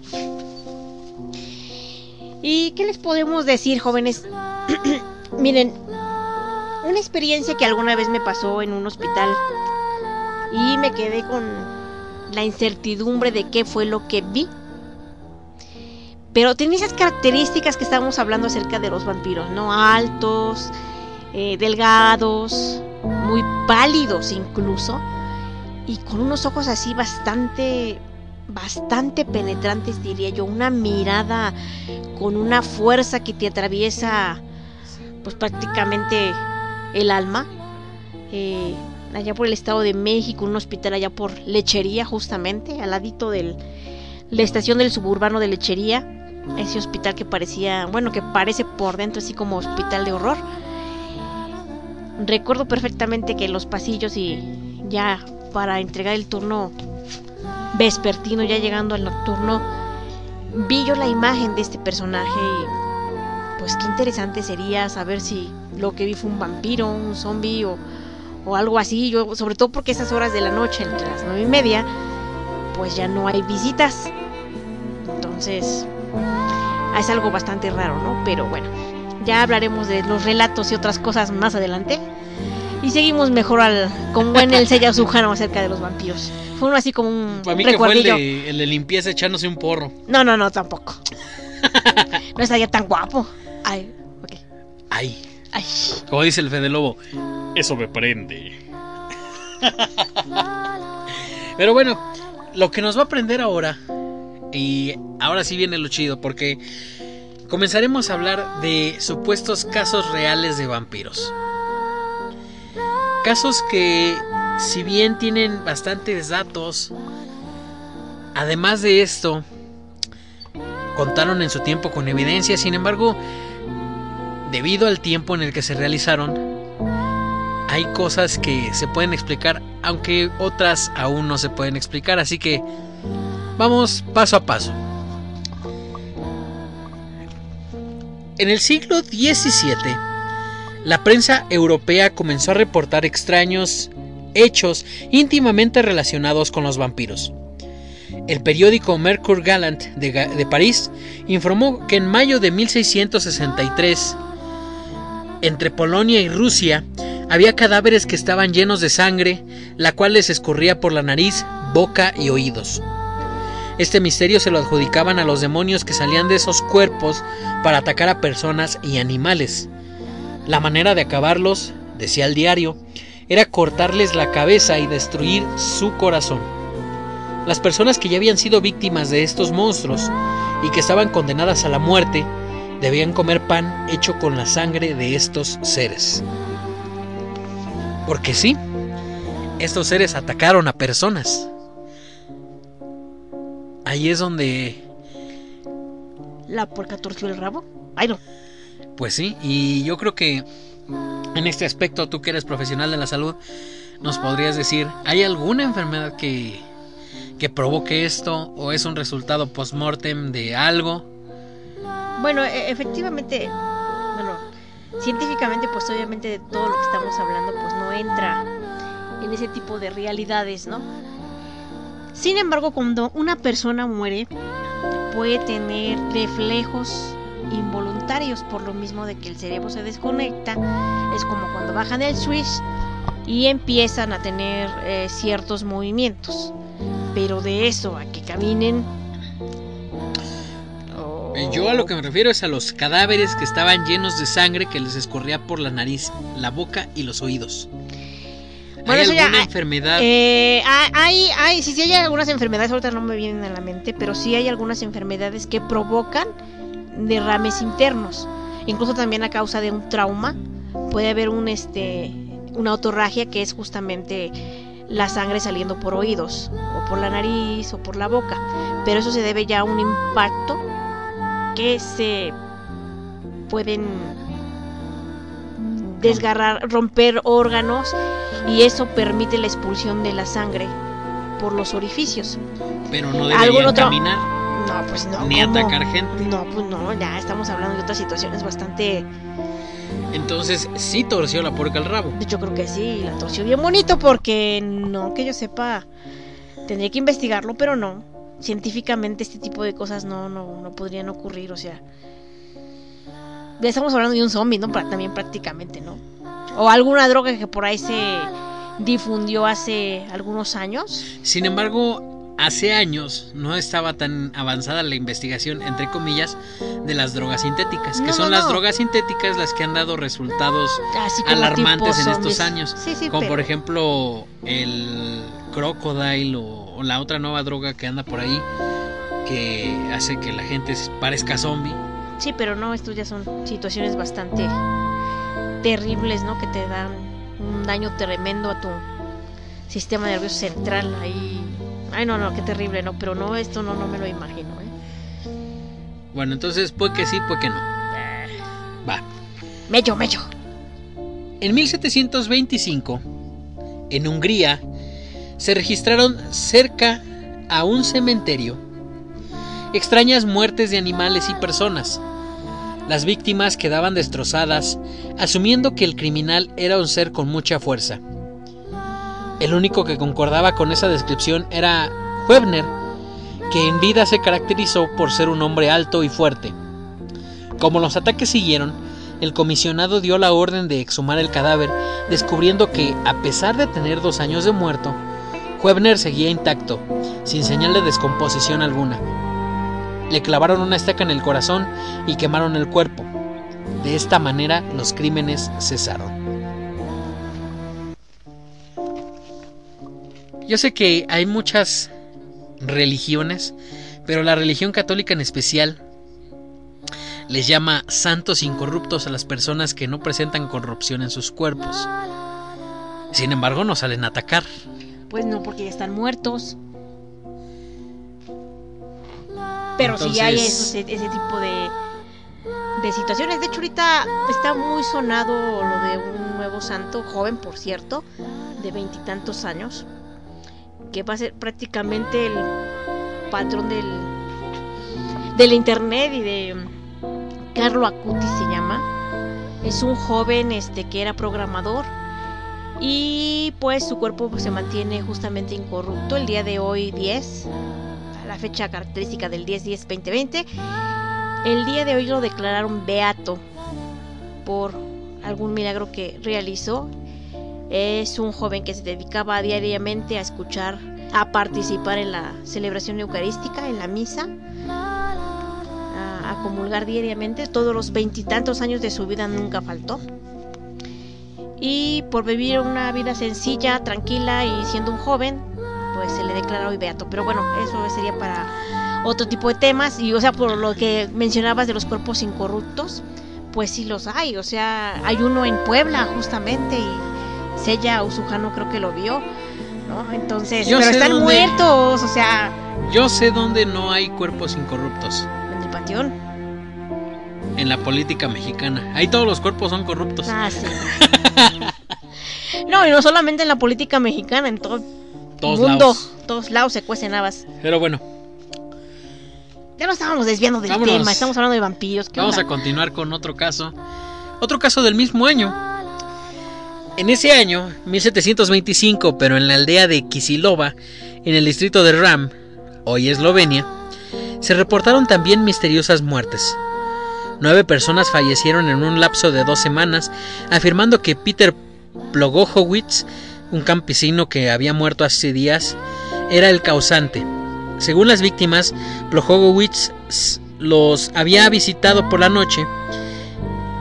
Incluso la viuda del campesino dijo que una noche su esposo Peter volvió a su casa exigiendo sus zapatos. Los que aseguraban haberlo visto dijeron que no presentaba alguna señal de descomposición. Para acabar con la superstición de que Plohogowitz venía de la tumba para llevarse a los demás, los oficiales prusianos, con el permiso correspondiente, exhumaron el cadáver y se llevaron una gran sorpresa. El cuerpo de Peter Plogochowicz no presentaba la mínima señal de descomposición. No olía mal a pesar de que llevaba varios días muertos. Su nariz se veía caída y su piel se notaba algo arrugada, pero aún en buenas condiciones. Y lo más tenebroso, en su boca se apreciaba sangre fresca, la cual se cree era de sus víctimas. De acuerdo al testimonio del notario, los oficiales afilaron una estaca y se la pusieron en el corazón, del cual, al ser atravesado, surgió abundante sangre fresca, así como de sus oídos y de su boca. El cuerpo de este hombre re- realizó algunos movimientos, pero no abrió los ojos ni gritó. Luego quemaron el cuerpo hasta reducirlo a cenizas. Qué bello. ¿Alguna explicación? No, pues tampoco, no, no la encuentro. No, no, no, es que no hay nada como estar frente al cadáver, verlo, diseccionarlo, y etcétera, etcétera, ¿no? Pero no, no, no, no, no, no, no encuentro la lógica en este, este tipo de relatos, porque pues hasta el día de ahora tantos experimentos que han hecho con los humanos, que no, francamente, no, pues no, no me lo imagino. Lo que yo sí te voy a decir, y lo que yo sé, es que hay ciertos lugares en el mundo que no se sabe por qué, muchas veces es una conjunción de muchos eh, factores, como el tipo de tierra, la temperatura, las propiedades del lugar, la frecuencia de los sismos, la humedad del mismo, que hacen que un cuerpo se mantenga intacto. Así es, es correcto eso. Y bueno, aparte añaden en la situación, volvemos a lo sobrenatural, a lo religioso, a lo mágico, etcétera, etcétera, ¿no? Pues también los que preservaban los cuerpos con diferentes esencias, todo ese tipo de situaciones entran en esto de conservar los cuerpos en perfecto estado. Pero eso ya es una momificación. Es otra cosa también. Porque es diferente una momificación a un embalsamiento, etcétera, etcétera. Son muchos procesos muy diferentes para conservar un cuerpo. Pero ya naturalmente, definitivamente sí tiene que ver lo que es la temperatura, el lugar, el tipo de tierra, la humedad, eh, todo ese tipo de situaciones que se juntan para que se preserve los cuerpos en buen estado, ¿no? Es por ejemplo una situación que muchos dicen que sigue creciendo el cabello y las uñas, no es tanto que crezcan, sino más bien tu cuerpo como va perdiendo todo lo que era vida, se van encogiendo y por eso es la sensación visual quienes han ido, no sé, a un a un sepelio, bueno, después de los siete años que tienen que sacar los restos para ponerlos en una urna, es impresionante ver a ese ser querido que exactamente, ¿no? Se convierte en cenizas y solamente queda su su este esqueleto y lo que se preserva muchas veces son las uñas y el cabello. Y la piel se reduce. Así es. Se chupa, por eso. Sí, por ejemplo, eh, el, el- no vemos lejos en Guanajuato, ¿no? La exposición de las momias de Guanajuato es por el componente que tiene la tierra, de ver estos cuerpos tan hermosos, de cómo se mantienen intactos por la deshidratación que tuvieron y se mantiene la piel prácticamente pegada al, hueso. Pero sí, es solo se juntan los elementos, tierra, agua, todo, todo ese tipo de situaciones. Como los Power Rangers se juntan. Ah, no, esas son otras cosas. Aquí el asunto es, es posible que el cuerpo de Plogohowicz estuviera conservado, lo que no es posible. Es que salga sangre. Eso podría ser también posible. ¿Después de cuánto tiempo? Días. No. Bueno, entonces no es posible. Lo que tampoco es posible es que lo hayan visto deambular, que hayan interactuado con él y que haya regresado de la muerte a pedirle a su esposa sus zapatos. Es que yo creo que era su preocupación, ¿no? ¿Cómo iba a andar por toda la eternidad Vieja. descalzo? ¡Dame mis chanclas! Vieja, hay un remontón de quiero mis zapatos. No, pues no. Pero bueno, ahí, ahí queda ese. Ahora bien, vamos con un caso que, si me lo permiten decir, yo creo que es uno de los de los casos más inquietantes de los que yo pude leer para traer en este programa. Y este es el caso de la familia Stockley. El escenario por excelencia del vampirismo es Transilvania, ya todos lo sabemos. Esto en Rumanía. Sin embargo, en Estados Unidos, en Rhode Island, durante el siglo XVIII se registró un hecho por demás interesante. La familia Stockley se conformaba por dos padres de familia y 14 hijos. Todos ellos eran, eran granjeros y no tenían tele ni play, por eso los 14 hijos. de forma O inexplicable. aprovechaban los comerciales. Ah, no, ¿verdad? No había. No, pues en ese tiempo no había, siglo ah, bueno, XVIII. no, no, siglo XVIII no. Era la ópera o, o nada, pero, pero ellos eran granjeros, o sea, no. Aprovechaban las qué. lunas llenas, yo creo. Las lunas de octubre. Bueno, de forma inexplicable, los hijos comenzaron a morir, aparentemente de tuberculosis. La primera en fallecer fue la hija mayor, Sara. Después murieron cinco hijos más y fueron enterrados en el cementerio del pueblo Exeter. Lo macabro se dio tiempo después cuando los hermanos pequeños de Sara le dijeron a sus, padres, a sus padres que ella los había visitado la noche anterior. En un principio no les creyeron, pues aún no se reponían de la pena de perder a sus hijos, pero una noche la madre vio a su hija, a Sara. El señor Stockley pidió una autorización para exhumar los cuerpos de todos sus hijos y comprobar que realmente estaban allí enterrados. Al sacarlos, a los seis que habían muerto, halló que Sara, quien fue la primera en morir, se encontraba en perfectas condiciones, como si lo hubieran enterrado un día antes, mientras que los demás ya estaban en avanzado estado de putrefacción. Lo que pasó a continuación fue que abrieron el cuerpo de Sara, le sacaron el corazón y lo quemaron. A partir de ahí, a pesar de que un hijo más murió, no se vio de nuevo deambular a la hija del matrimonio Stockley. Qué horror. Yo no sé, no sé a ciencia cierta, mejor dicho, pero tal vez tú me puedas ayudar. ¿Qué es la tuberculosis? Híjole. Ahorita en un momento te digo así exactamente qué es. Permíteme investigarlo y recordar mis, mis apuntes. Bueno, bueno, ahí quedó. en unos instantes nos dicen que es la tuberculosis, pero yo creo, yo creo que no, no tendrían este efecto, no tendría este efecto la tuberculosis en el cuerpo de, de alguien, en el cuerpo, en la descomposición del cuerpo.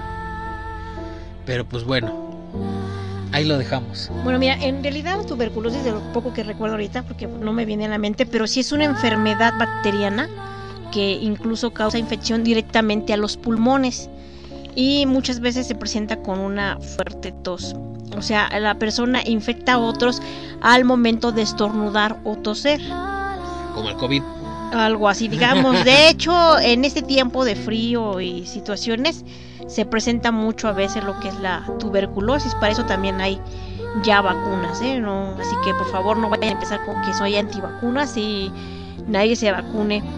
Y por lo regular la gente llega a sufrir mucho de dolor de pecho, eh, la tos es con sangre cuando ya se vuelve completamente crónica.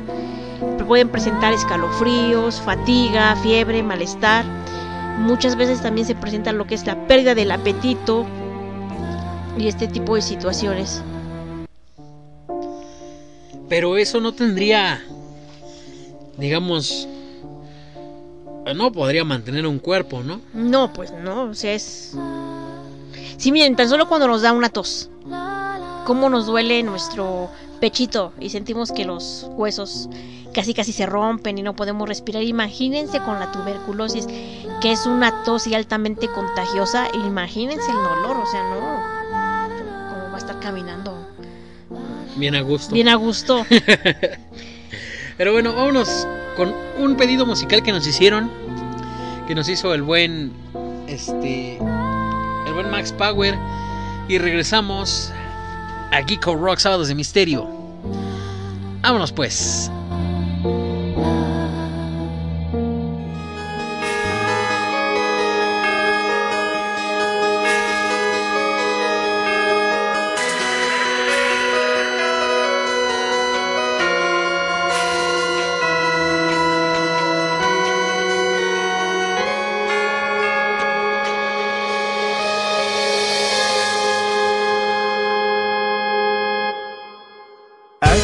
く赤く赤く揺れて。夢の夢の果て。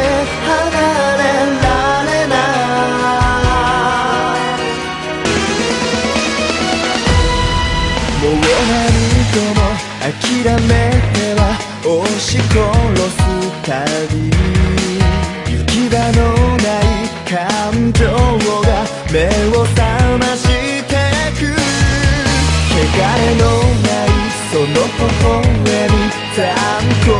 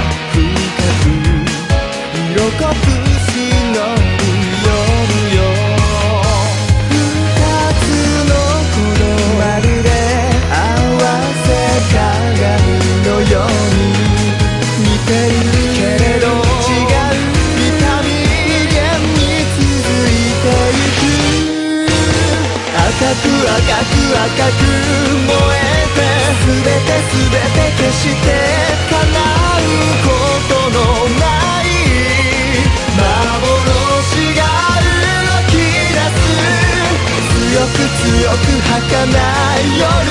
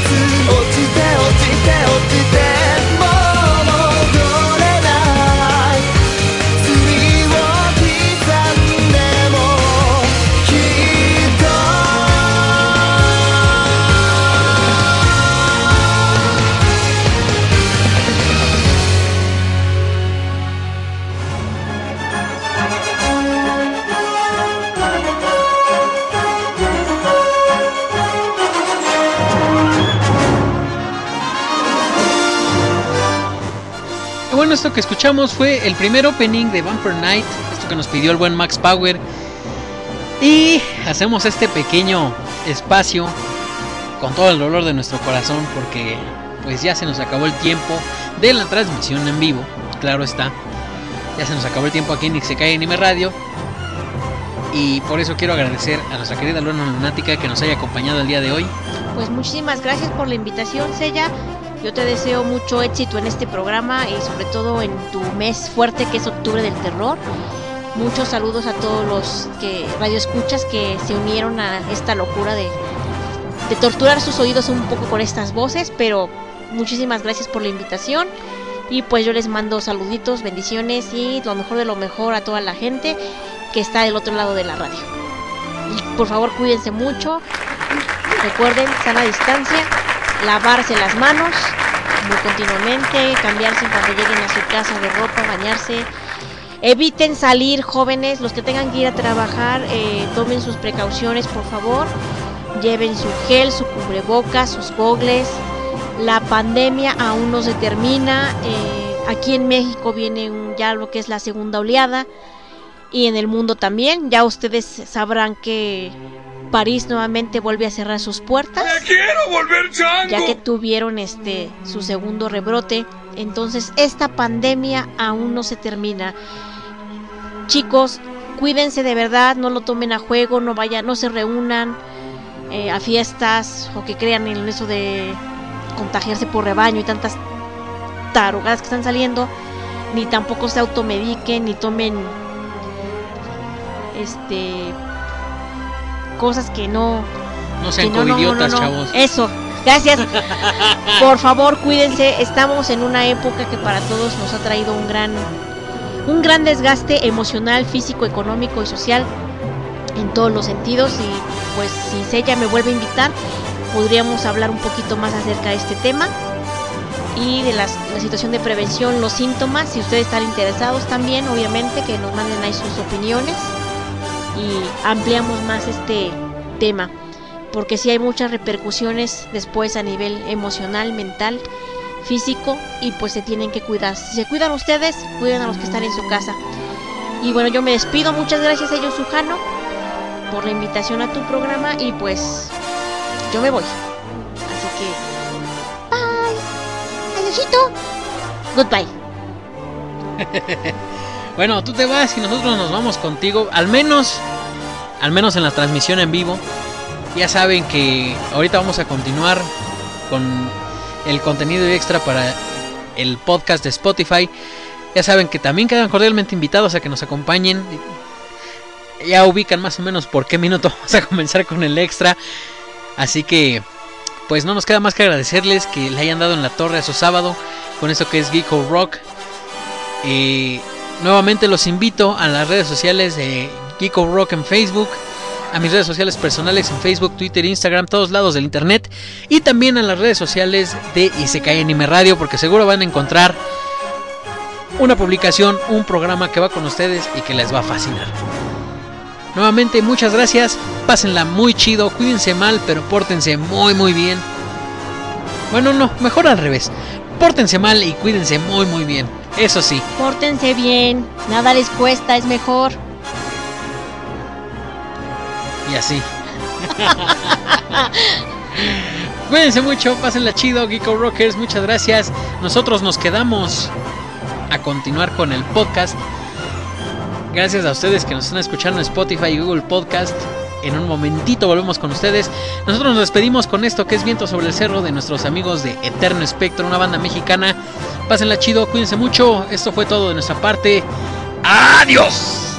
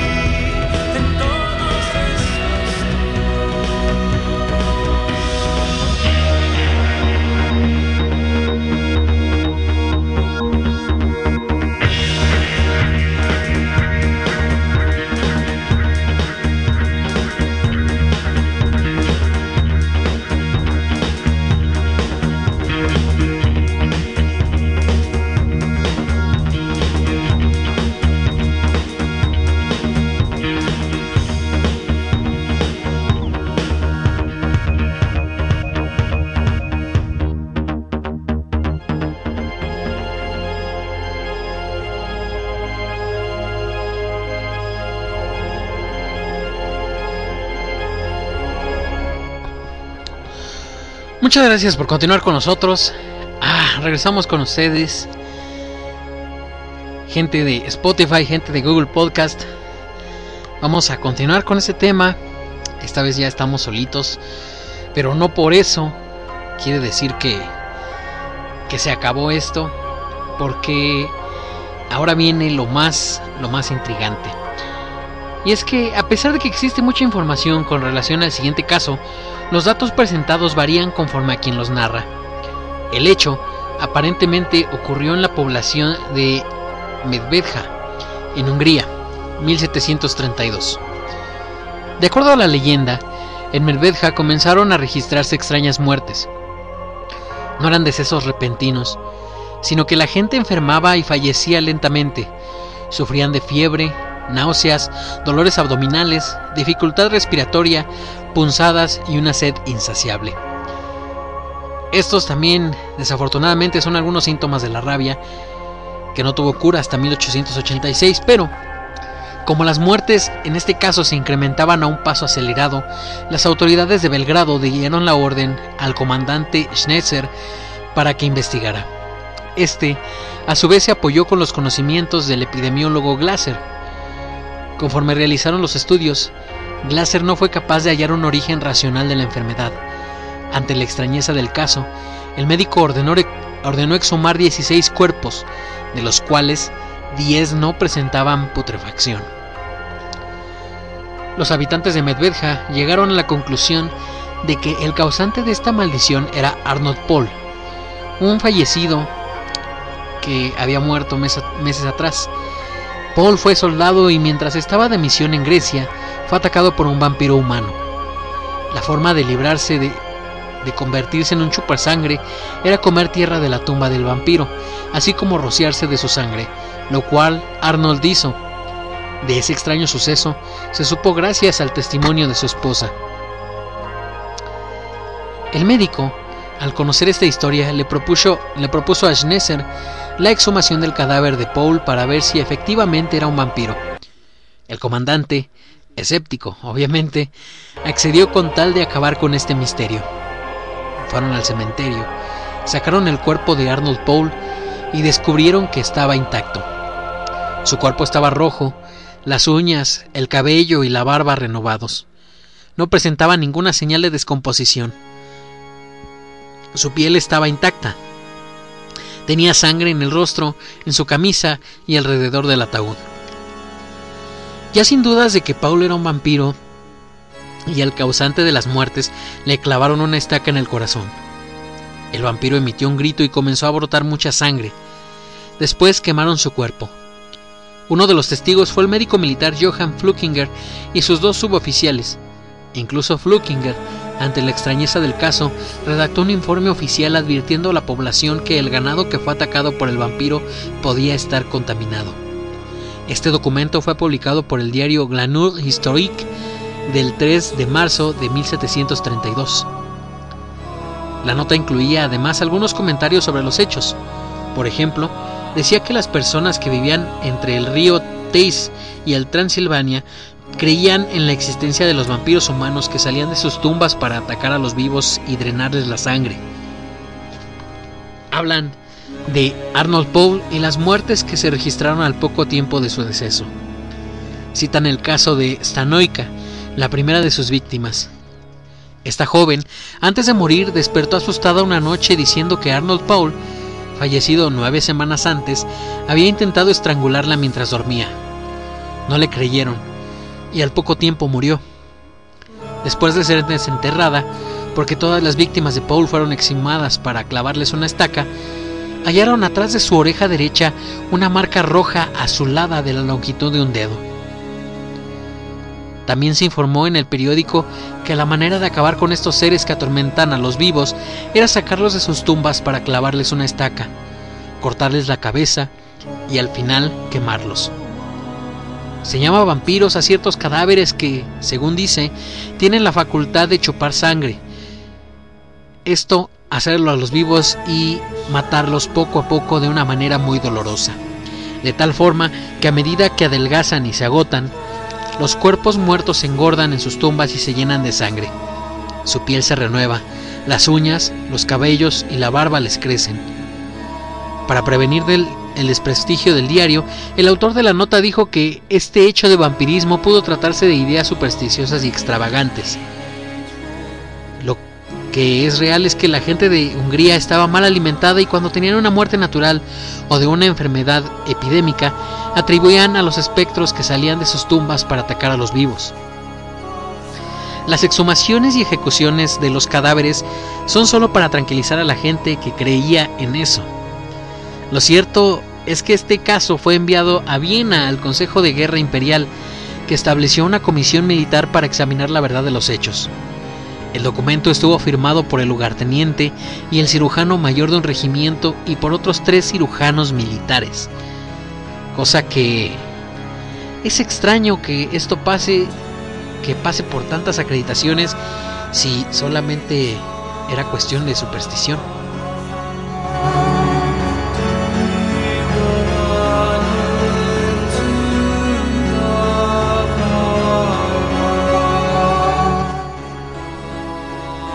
Caso que puede estar relacionado con vampiros humanos ocurrió en Rhode Island en 1890 a la familia Brown. Sin ningún motivo, Mary Brown, esposa de George Brown, comenzó a perder peso, a palidecer, hasta que murió presuntamente de tuberculosis. Seis meses más tarde, su hija Olivia falleció también. Cuatro años después, Edwin, el, único hijo varón de George Brown, enfermó. Parecía que correría la misma suerte de su hermana y su madre. Por sugerencia de un amigo, Edwin se marchó junto con su esposa a Colorado para mejorar su salud. Mientras permaneció fuera de Rhode Island, su hermana Mercy cayó en cama y murió de forma inmediata. Cuando Edwin se enteró de la muerte de su hermana, regresó a consolar a su padre, pero al mes de estar nuevamente en su tierra enfermó y todo indicaba que moriría también. El señor Brown, desesperado, pidió autorización para exhumar los cuerpos de sus hijos con la esperanza de hallar alguna pista de lo que estaba ocurriendo.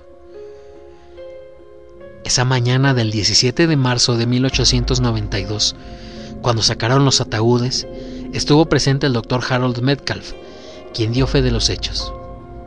Al examinar los cuerpos, descubrieron que efectivamente Mary y Olivia estaban ya en estado de putrefacción. Pero el de Mercy no. Parecía estar dormida.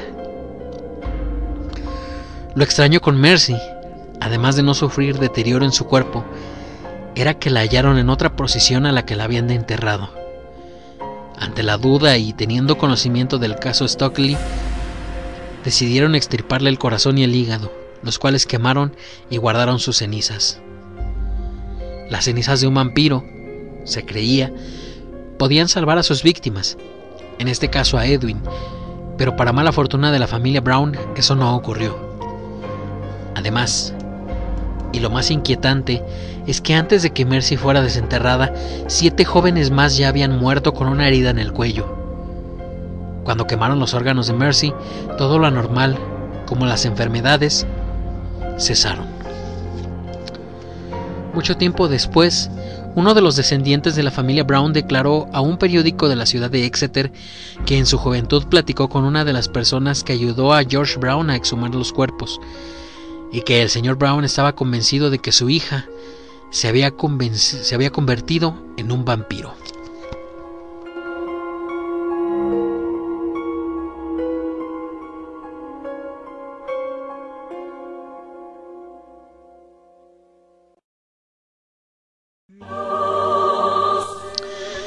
Ahora bien, todo esto suena interesante e inquietante, pero pareciera ser muy lejano. Sin embargo, aquí en México, se dice que en el Panteón de Belén de Guadalajara se haya enterrado un vampiro. Sin especificar el año y la procedencia de este enigmático personaje, los guías de turistas afirman que cuando llegó el conde de Baldón a Guadalajara, al mismo tiempo comenzaron a registrarse extrañas muertes. Las víctimas aparecían sin una gota de sangre en sus cuerpos y en el cuello la marca de unos colmillos. A este fenómeno le comenzaron a llamar la muerte seca. Una noche, mientras que siempre vestía de negro, el conde de Baldón, a quien también describían como una persona callada, con bombín y bastón, caminaba cerca del panteón de Belén. Unas personas que sabían quién era lo capturaron para matarlo. Con una rama que estaba a la mano improvisaron una estaca y la atravesaron el corazón. De esta estaca, al poco tiempo, floreció un árbol del cual el cual se encuentra hasta nuestros días. Según dicen, se halla de pie aún porque mantiene cautivo al vampiro, ya que si este fuese removido, el conde de Baldón regresaría para cobrar venganza y nuevamente soltar la muerte seca en Guadalajara.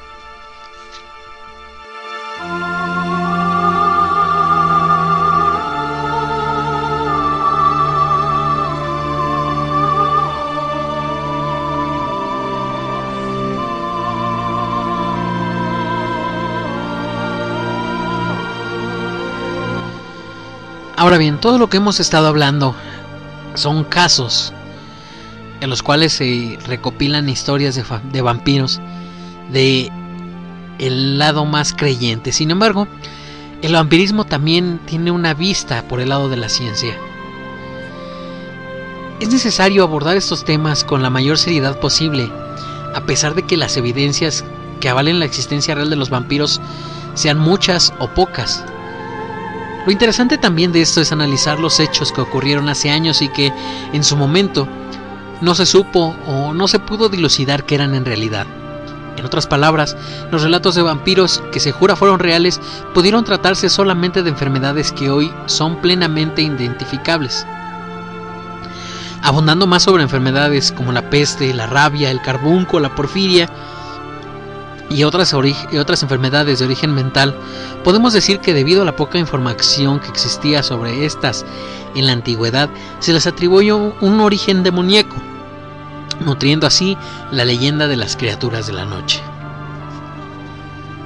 La peste es una enfermedad infecciosa producida por la Yersinia pestis, transmitida por las pulgas de las ratas y otros roedores. Durante el siglo XIV, en Prusia Oriental, Silesia y Bohemia, los enfermos en fase terminal eran enterrados vivos para evitar que se propagara la epidemia. Algunos lograban escapar y atemorizaban a los vecinos cuando se les veía caminar por las calles. Otra de las enfermedades que podría haberse inventado el mito del vampiro es el carbunco. Esta es una enfermedad que ataca a los animales por el Bacillus atrasis, la cual puede transmitirse al hombre por el contacto físico. Los infectados presentan fiebres muy altas, convulsiones, mucha sed, dificultades para poder respirar y alucinaciones. Por esto, algunas personas podían imaginarse a vampiros estrangulándolas. Generalmente, las personas contagiadas morían. Esto podría explicar, eh, pues, los testimonios acerca de ataques de vampiros. Pero una enfermedad que podría dar un poco más de contenido a la leyenda del vampiro es la rabia. Esta es transmitida al hombre por la mordedura de un animal infectado por este virus. De aquí se desprende la idea de que una persona se puede convertir en vampiro si es mordida por otro. Por un vampiro, pues. Presenta síntomas como fiebre, pérdida de apetito, fatiga, depresión, ansiedad, fuertes dolores de cabeza, insomnio, sobreexcitación de los sentidos. Y bueno, el afectado también tiene espasmos musculares que afectan al área facial, faringea y laringea, provocando que emita sonidos roncos y que sienta dolor cuando quiere tragar algo. Retrae los labios de tal forma que asoma los dientes como si fuera un animal. El paciente tampoco soporta las corrientes de aire, de luz, los ruidos, el más ligero contacto con alguna persona y sobre todo le tiene fobia al agua. Más avanzada la enfermedad, el hidrofóbico alucina, tiene parálisis, bajas de temperatura, pierde el conocimiento y al final muere. La única cura que existe es la vacuna que descubrió Luis Pasteur en 1886. Y fue entre 1721 y 1728 en Hungría cuando se desató la peor epidemia de rabia, de rabia en esta región, coincidiendo con las historias de vampiros. Sin embargo, estas enfermedades solo son agregados porque hay una enfermedad que realmente podría haber dado inicio a- al mito del vampiro y esta es la porfiria que también se le conoce literalmente como la enfermedad de los vampiros.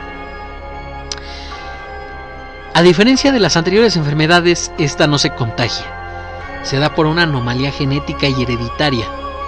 Son pocos los que se han registrado en la historia, y su descubridor fue el alemán Gunther. La enfermedad se presenta en la piel. Hay una acumulación excesiva en los tejidos de las porfirinas, que son pigmentos precursores del grupo hemo, componente de la hemoglobina encargada de llevar oxígeno a la sangre.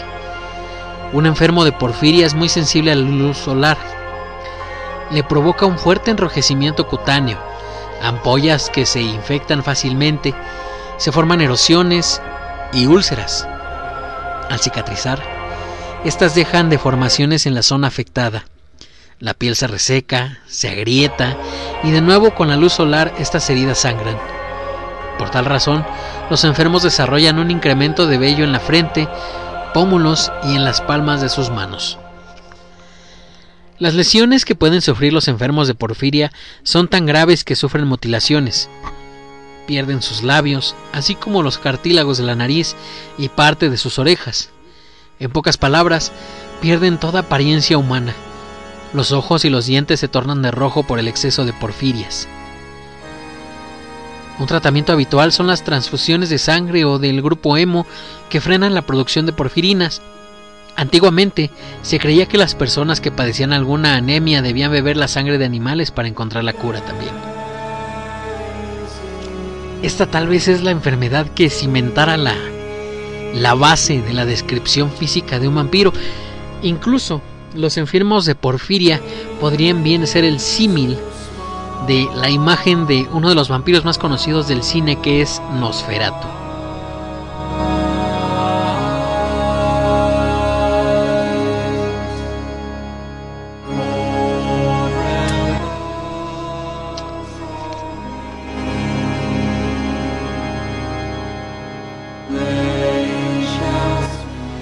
Similarmente a las enfermedades mencionadas, las psiquiátricas estuvieron, ligadas por muchos años con las historias de vampiros. La psicosis es la más común que padecen los asesinos seriales también. En la antigüedad no sabía de la existencia de los trastornos mentales y ante conductas de este tipo se les daba un tinte sobrenatural. La psicosis transforma la personalidad del individuo y afecta su aptitud para adaptarse al ambiente en que se desenvuelve. En sus formas extremas puede llegar a los estados maníaco-depresivos, que son la esquizofrenia y la paranoia. Estas hacen al individuo un ser agresivo y peligroso. Los maníacos se creen poderosos y los paranoicos tienen la idea de ser perseguidos. Oyen sonidos extraños. Y bueno, los motivos por los cuales un individuo puede padecer estas enfermedades mentales se debe a la predisposición hereditaria, desarreglos hormonales, lesiones en el cerebro y por falta de vitaminas.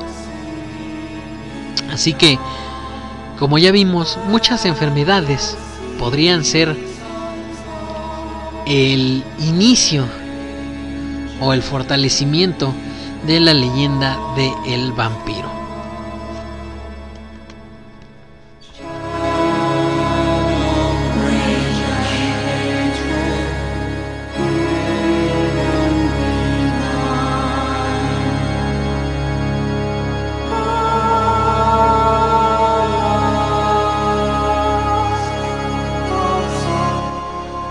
Ahora bien, alrededor de la historia ha habido muchos personajes a los cuales se les ha relacionado bastante con el vampirismo. Y uno de ellos es el señor Vlad Tepes. Vlad Tepes, en su vida real, nunca bebió sangre y no podía transformarse en ningún animal, pero su extrema crueldad fue la que lo hizo famoso llamando la atención del escritor Bram Stoker, quien tiempo después e inspirado en su figura, publicara la novela Drácula. Se dice que la idea de escribir esta obra se dio una noche cuando Bram padecía de alucinaciones a, a consecuencia de una indigestión por comer cangrejos. En su enfermedad, Stoker creó al príncipe de las criaturas de la noche. Fue a partir de esta novela cuando el misticismo de los vampiros tuvo nuevos elementos. Las aparentes historias reales que fueron narradas tiempo después incluían varias partes del Drácula de Bram Stoker. En otras palabras, existía el concepto del vampiro pero sin un rostro, sin una imagen, hasta que Stoker, con su obra cumbre, se la dio. Vlad Tepes en realidad nunca fue un vampiro y tampoco estuvo casado con Elizabeth Bathory como pues algunos pseudoinvestigadores dicen. Y un dato curioso sobre Bram Stoker es que cuando murió el 20 de abril de 1912 por sífilis, señalaba con insistencia una esquina de la habitación, pronunciando la palabra strigoi, que significaba vampiro. Esto, como les digo, es solamente un dato curioso, sin embargo, a veces sienta mucho la duda acerca de qué es lo que realmente pasó con Bram Stoker.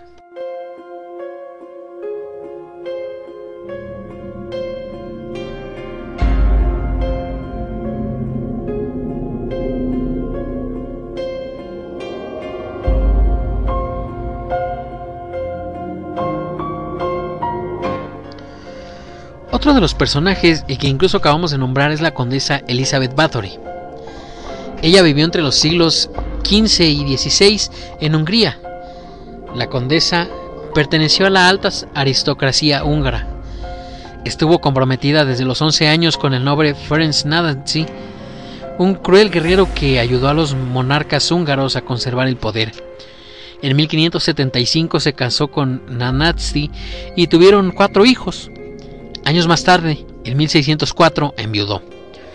La condesa Bathory tenía a su servicio a muchas personas, pero sus brazos derechos eran su nodriza Jo, una mujer de nombre Dorotea, y un lacayo que a veces hacía de bufón en el castillo, Ugbari. La primera vez que la condesa Bathory tuvo contacto con la sangre humana fue accidentalmente. En una ocasión, una de sus doncellas la peinó y no le gustó cómo lo hizo. Elizabeth le dio una fuerte bofetada que le hizo sangrar. Después de limpiarse la sangre, descubrió que su piel se veía más tersa y blanca que de costumbre. A la par, Bathory comenzó a practicar la magia negra de la mano de la bruja Darbulia, la cual le hizo creer que la sangre de las doncellas le ayudaría para mantenerse siempre joven y bella. La condesa, convencida de esto, comenzó, obviamente con ayuda de sus sirvientes, a cometer los más brutales crímenes. Ugbari engañaba a las jovencitas para que fueran al castillo de Bathory. Una vez en él, la condesa las torturaba para drenarles toda la sangre. Estos crueles actos se realizaban en los sótanos del castillo. Se dice que mataba a tres chicas por día para poder untarse su sangre. Y también bañarse con ella y beberla. Entre tantos crímenes, el pueblo no resistió más y, sabiendo que las chicas desaparecían cuando iban al castillo de Bathory, le exigieron al emperador Matías II que realizara una investigación para esclarecer las muertes. Thurzó, un paladín de la justicia, fue enviado con soldados al castillo de la condesa. Al llegar, Thurzó quedó sorprendido al ver sangre por todos lados, así como cuerpos mutilados. La condesa, al saber que investigarían el castillo, no se molestó en ocultar las evidencias. Declarada culpable de más de 650 asesinatos, la condesa Bathory fue condenada a permanecer encerrada en, en un cuarto de su castillo por el resto de sus días. Por una pequeña ventana los guardias le proporcionaban comida y agua. Sus cómplices fueron condenados de inmediato. Los ahorcaron y quemaron en la hoguera. Elizabeth Bathory murió de inanición el 21 de agosto de 1614 a los 54 años de edad. Y sobra decir que Elizabeth, al tiempo de ser una exponente gigantesca del vampirismo, no creía en vampiros.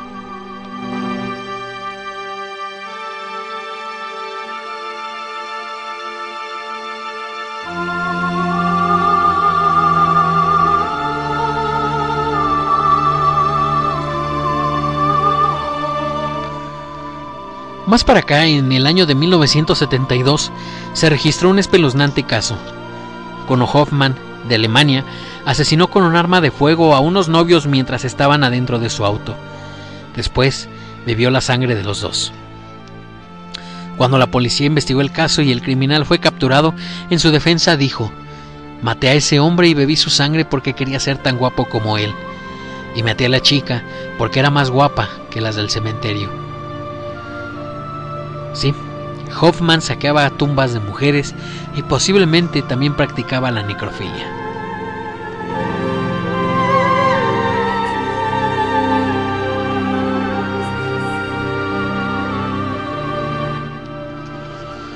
Mejor conocido como el vampiro de Düsseldorf, el asesino serial Peter Kurten de Alemania, cuya ola de terror duró un año, que fue de 1929 a 1930, utilizaba un cuchillo bávaro para dar muerte a sus víctimas.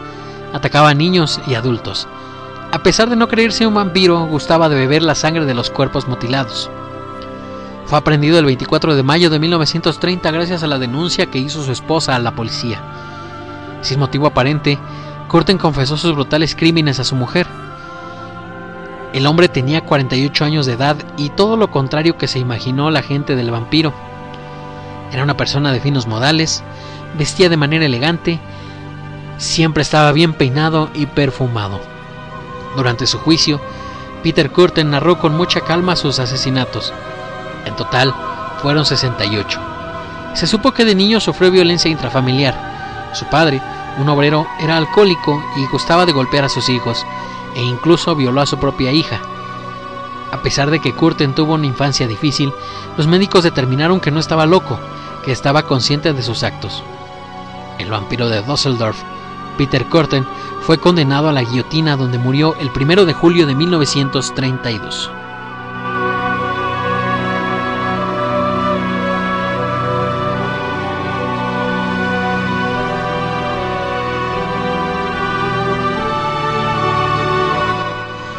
Y finalmente, el 25 de noviembre de 1996, en Florida, Estados Unidos, Naomi y Richard Werntor fueron brutalmente asesinados por Rolf Ferrer y sus seguidores. Estos bebieron la sangre de sus víctimas porque estaban convencidos de ser vampiros. Rolf Ferrer era originario de Kentucky, vestía totalmente de negro, usaba un bastón y tenía pocos amigos. La gente lo miraba con un gesto de burla, pero jamás imaginaron que en su fantasía de ser vampiro la llevaría demasiado lejos. Ferrer era líder de un grupo de vampiros y su primer acto violento fue entrar a una perrera y masacrar a dos cachorritos. Rod fue detenido, pero al poco tiempo liberado por ser menor de edad, calificando el hecho de delito menor. Un mes después, Rod regresó a Florida con tres de sus seguidores, entre ellos Scott Anderson y Heather. Fueron a la casa de Sharon Yogi, amiga de Heather, y comenzaron a cortarse los brazos para beber sangre. Sharon los corrió. Acto seguido, llegaron a la residencia de los Wendort y los asesinaron. La policía los detuvo en el Día de Acción de Gracias. Los criminales tenían cortadas en los brazos y decían ser vampiros.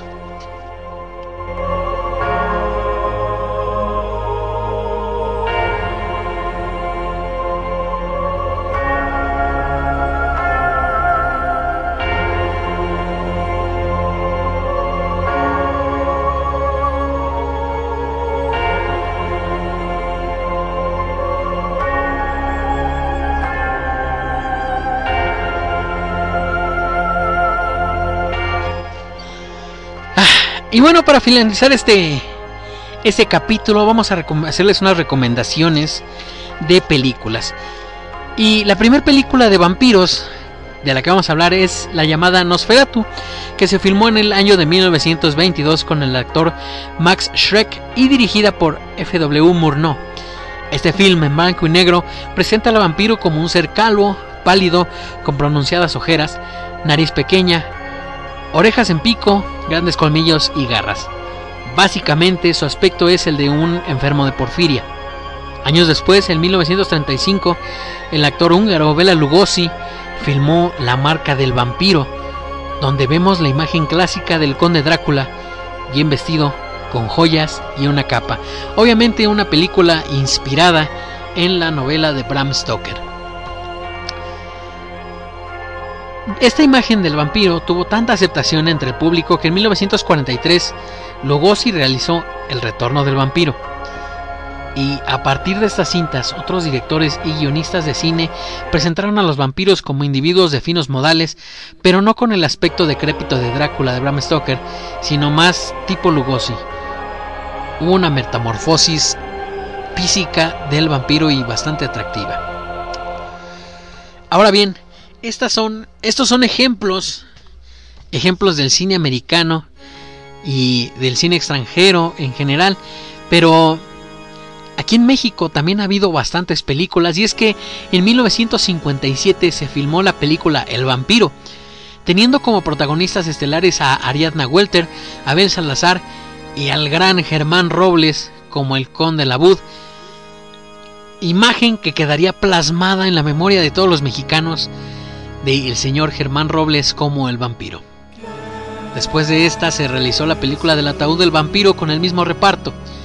Ambas películas tuvieron mucho éxito en nuestro país y en el extranjero, al grado de querer hacer una tercera parte, pero Germán Robles se negó rotundamente.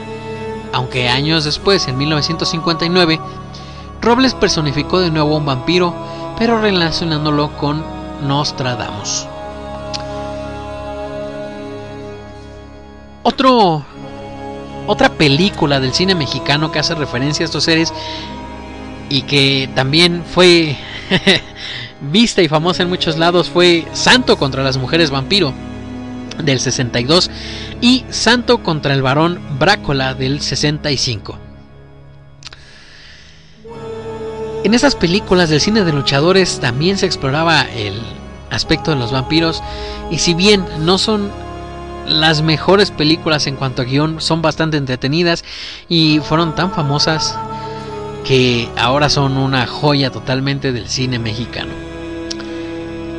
En el 66, el actor Eric del Castillo personificó al conde Draculstein en El Imperio de Drácula, una película que si bien no es no es el, el mejor la mejor representación, pues bien vale la pena echarle un vistazo. De nueva cuenta, el enmascarado de plata enfrentó a vampiros en la película El vampiro y el sexo, con Aldo Monti como el ser de las tinieblas. Este film del 68 tiene dos, dos versiones, una donde las mujeres aparecen desnudas y otra donde se presentan con ropa. Esta tiene otro título, o mejor dicho, la película donde se presentan con ropa tiene el título de El tesoro de Drácula. El vampiro luce vestido elegantemente con un medallón al cuello, capa y grandes colmillos. Y es que el cine de luchadores nos trajo de todo y los vampiros no se podían escapar. Por otra parte, ya siendo un poco más más serios en el aspecto de los vampiros. En Estados Unidos, el director Roman Polanski estrenó El baile de los vampiros, film que si bien está revestido de comedia también tiene suspenso, donde se mantiene la idea de que el vampiro duerme en ataúdes y que puede ser destruido clavándole una estaca en el corazón. Pero se da una variante muy importante, que es pues darle el toque jocoso presentando por primera vez en el cine a un vampiro gay. en México también existió una película llamada Los vampiros de Coyoacán, protagonizada por los luchadores Mil Máscaras y Tinieblas allá por el año 1973. Esta sería una de las últimas películas de vampiros en nuestro país. Pero aquí es donde también se abrirían otras producciones en otros lados del mundo. Y es que si nos vamos a vampiras buenas, a películas buenas, nos regresamos a México, bueno, a alguien mexicano que sin embargo la realizó en el extranjero. La película llamada Cronos, realizada con actores de gran reparto como Claudio Brook, Federico Lupi y Ron Perlman, dirigida por el gran Guillermo del Toro, el Gordo de Oro de México, una película que explica en cierto modo el origen del vampirismo, pues a pesar de que el personaje principal no tiene largos colmillos, sí necesita ver sangre y está, uff, bastante, bastante buena la película. Otra película buenísima de vampiros es la que nos trajo el cineasta Francis Ford Coppola en el 92, el cual realizó una versión muy exitosa, muy propia de Drácula de Bram Stoker, con un reparto de primer nivel con actores como Anthony Hopkins y Winona Ryder, entre otros. Película forzosa a ver. También en el 94 el señor Tom Cruise, Brad Pitt y Antonio Banderas, además de la pequeña Kirsten Dunst, protagonizaron Entrevista con el vampiro. Una película desprendida de una novela de la gran Anne Rice, escritora exitosa de el género del terror. Y bueno, en este film se ve la imagen clásica del vampiro seductor vestido de época y con grandes colmillos, a pesar de que la historia ocurre en tiempo actual. Aquí hacen a un lado el mito de los crucifijos y el agua bendita, pero también nos agregan el, el método de matar a un vampiro con sangre de un muerto. Por otro lado, y una película un poco más jocosa, es Del Crepúsculo al Amanecer, dirigida por Robert Rodríguez y protagonizada por George Clooney y Quentin Tarantino, que ya es todo un clásico de los 90, ya que se estrenó en 96. Los vampiros en esta película no están revestidos de glamour como en entrevista con el vampiro, sino que son seres repugnantes y muy al estilo de Nosferatu. Estos seres, de acuerdo con la película, sí le temen a las cruces y el contacto con agua bendita les provoca quemaduras. De esta película hubo dos secuelas, aunque las historias no estaban ligadas y, si vamos a ser bien honestos, solo la primera vale la pena. Ahora bien, los vampiros también han aterrizado en el mundo de los cómics y es que desde Blade hasta el mismo Batman han tenido representaciones de estos de estos seres, incluyendo a Morbius, que ya está próxima a salir la película estelarizada por el señor este, Jared Leto. Pero en este aspecto, Blade fue una trilogía de películas protagonizada por Wesley Snipes, donde, pues, como ya sabemos, Blade es un vampiro diurno, un vampiro mestizo, el cual se ha prometido y se ha advocado a erradicar a los vampiros y a otras amenazas que, pues bueno, nos dejan una película bastante, bastante entretenida de ver y bastante buena.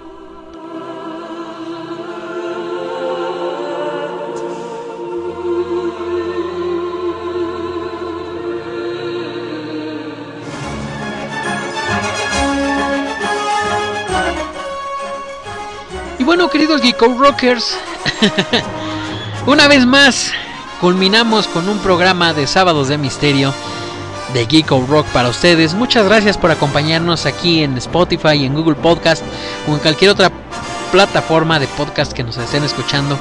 Les agradecemos encarecidamente y créanme que su corazón está con nosotros. Les recuerdo que para el 31 de octubre tendremos un programa especial en el cual vamos a estar recabando historias de ustedes, historias y anécdotas paranormales para contarlas, para compartirlas y vamos a estarlas recibiendo en la página de Facebook Geeko Rock para que las envíen o bien a mis redes sociales personales que me pueden encontrar como sello Sujano en todos todos lados del internet. No se despeguen de Geeko Rock porque este mes apenas va comenzando y créanme, vamos a tener cosas que les van a fascinar. Por lo pronto yo me despido de ustedes esperando que pasen una excelente tarde, noche o mañana, sea la hora que a la que nos estén escuchando, agradeciéndoles nuevamente que nos hayan compartido un poco de su tiempo, sobre todo pues porque sabemos que en este ya tan crecido mercado del entretenimiento por internet hay demasiadas, demasiadas opciones. Así que créanme que nosotros estamos encantados y sobre todo bastante tenemos bastante cariño para ustedes y agradecimiento de que ustedes nos regalen un poco de su tiempo. Muchísimas gracias. Ya saben, pórtense mal, pero cuídense muy bien. Nosotros nos escuchamos en un siguiente episodio de Geeko Rock Sábados de Misterio.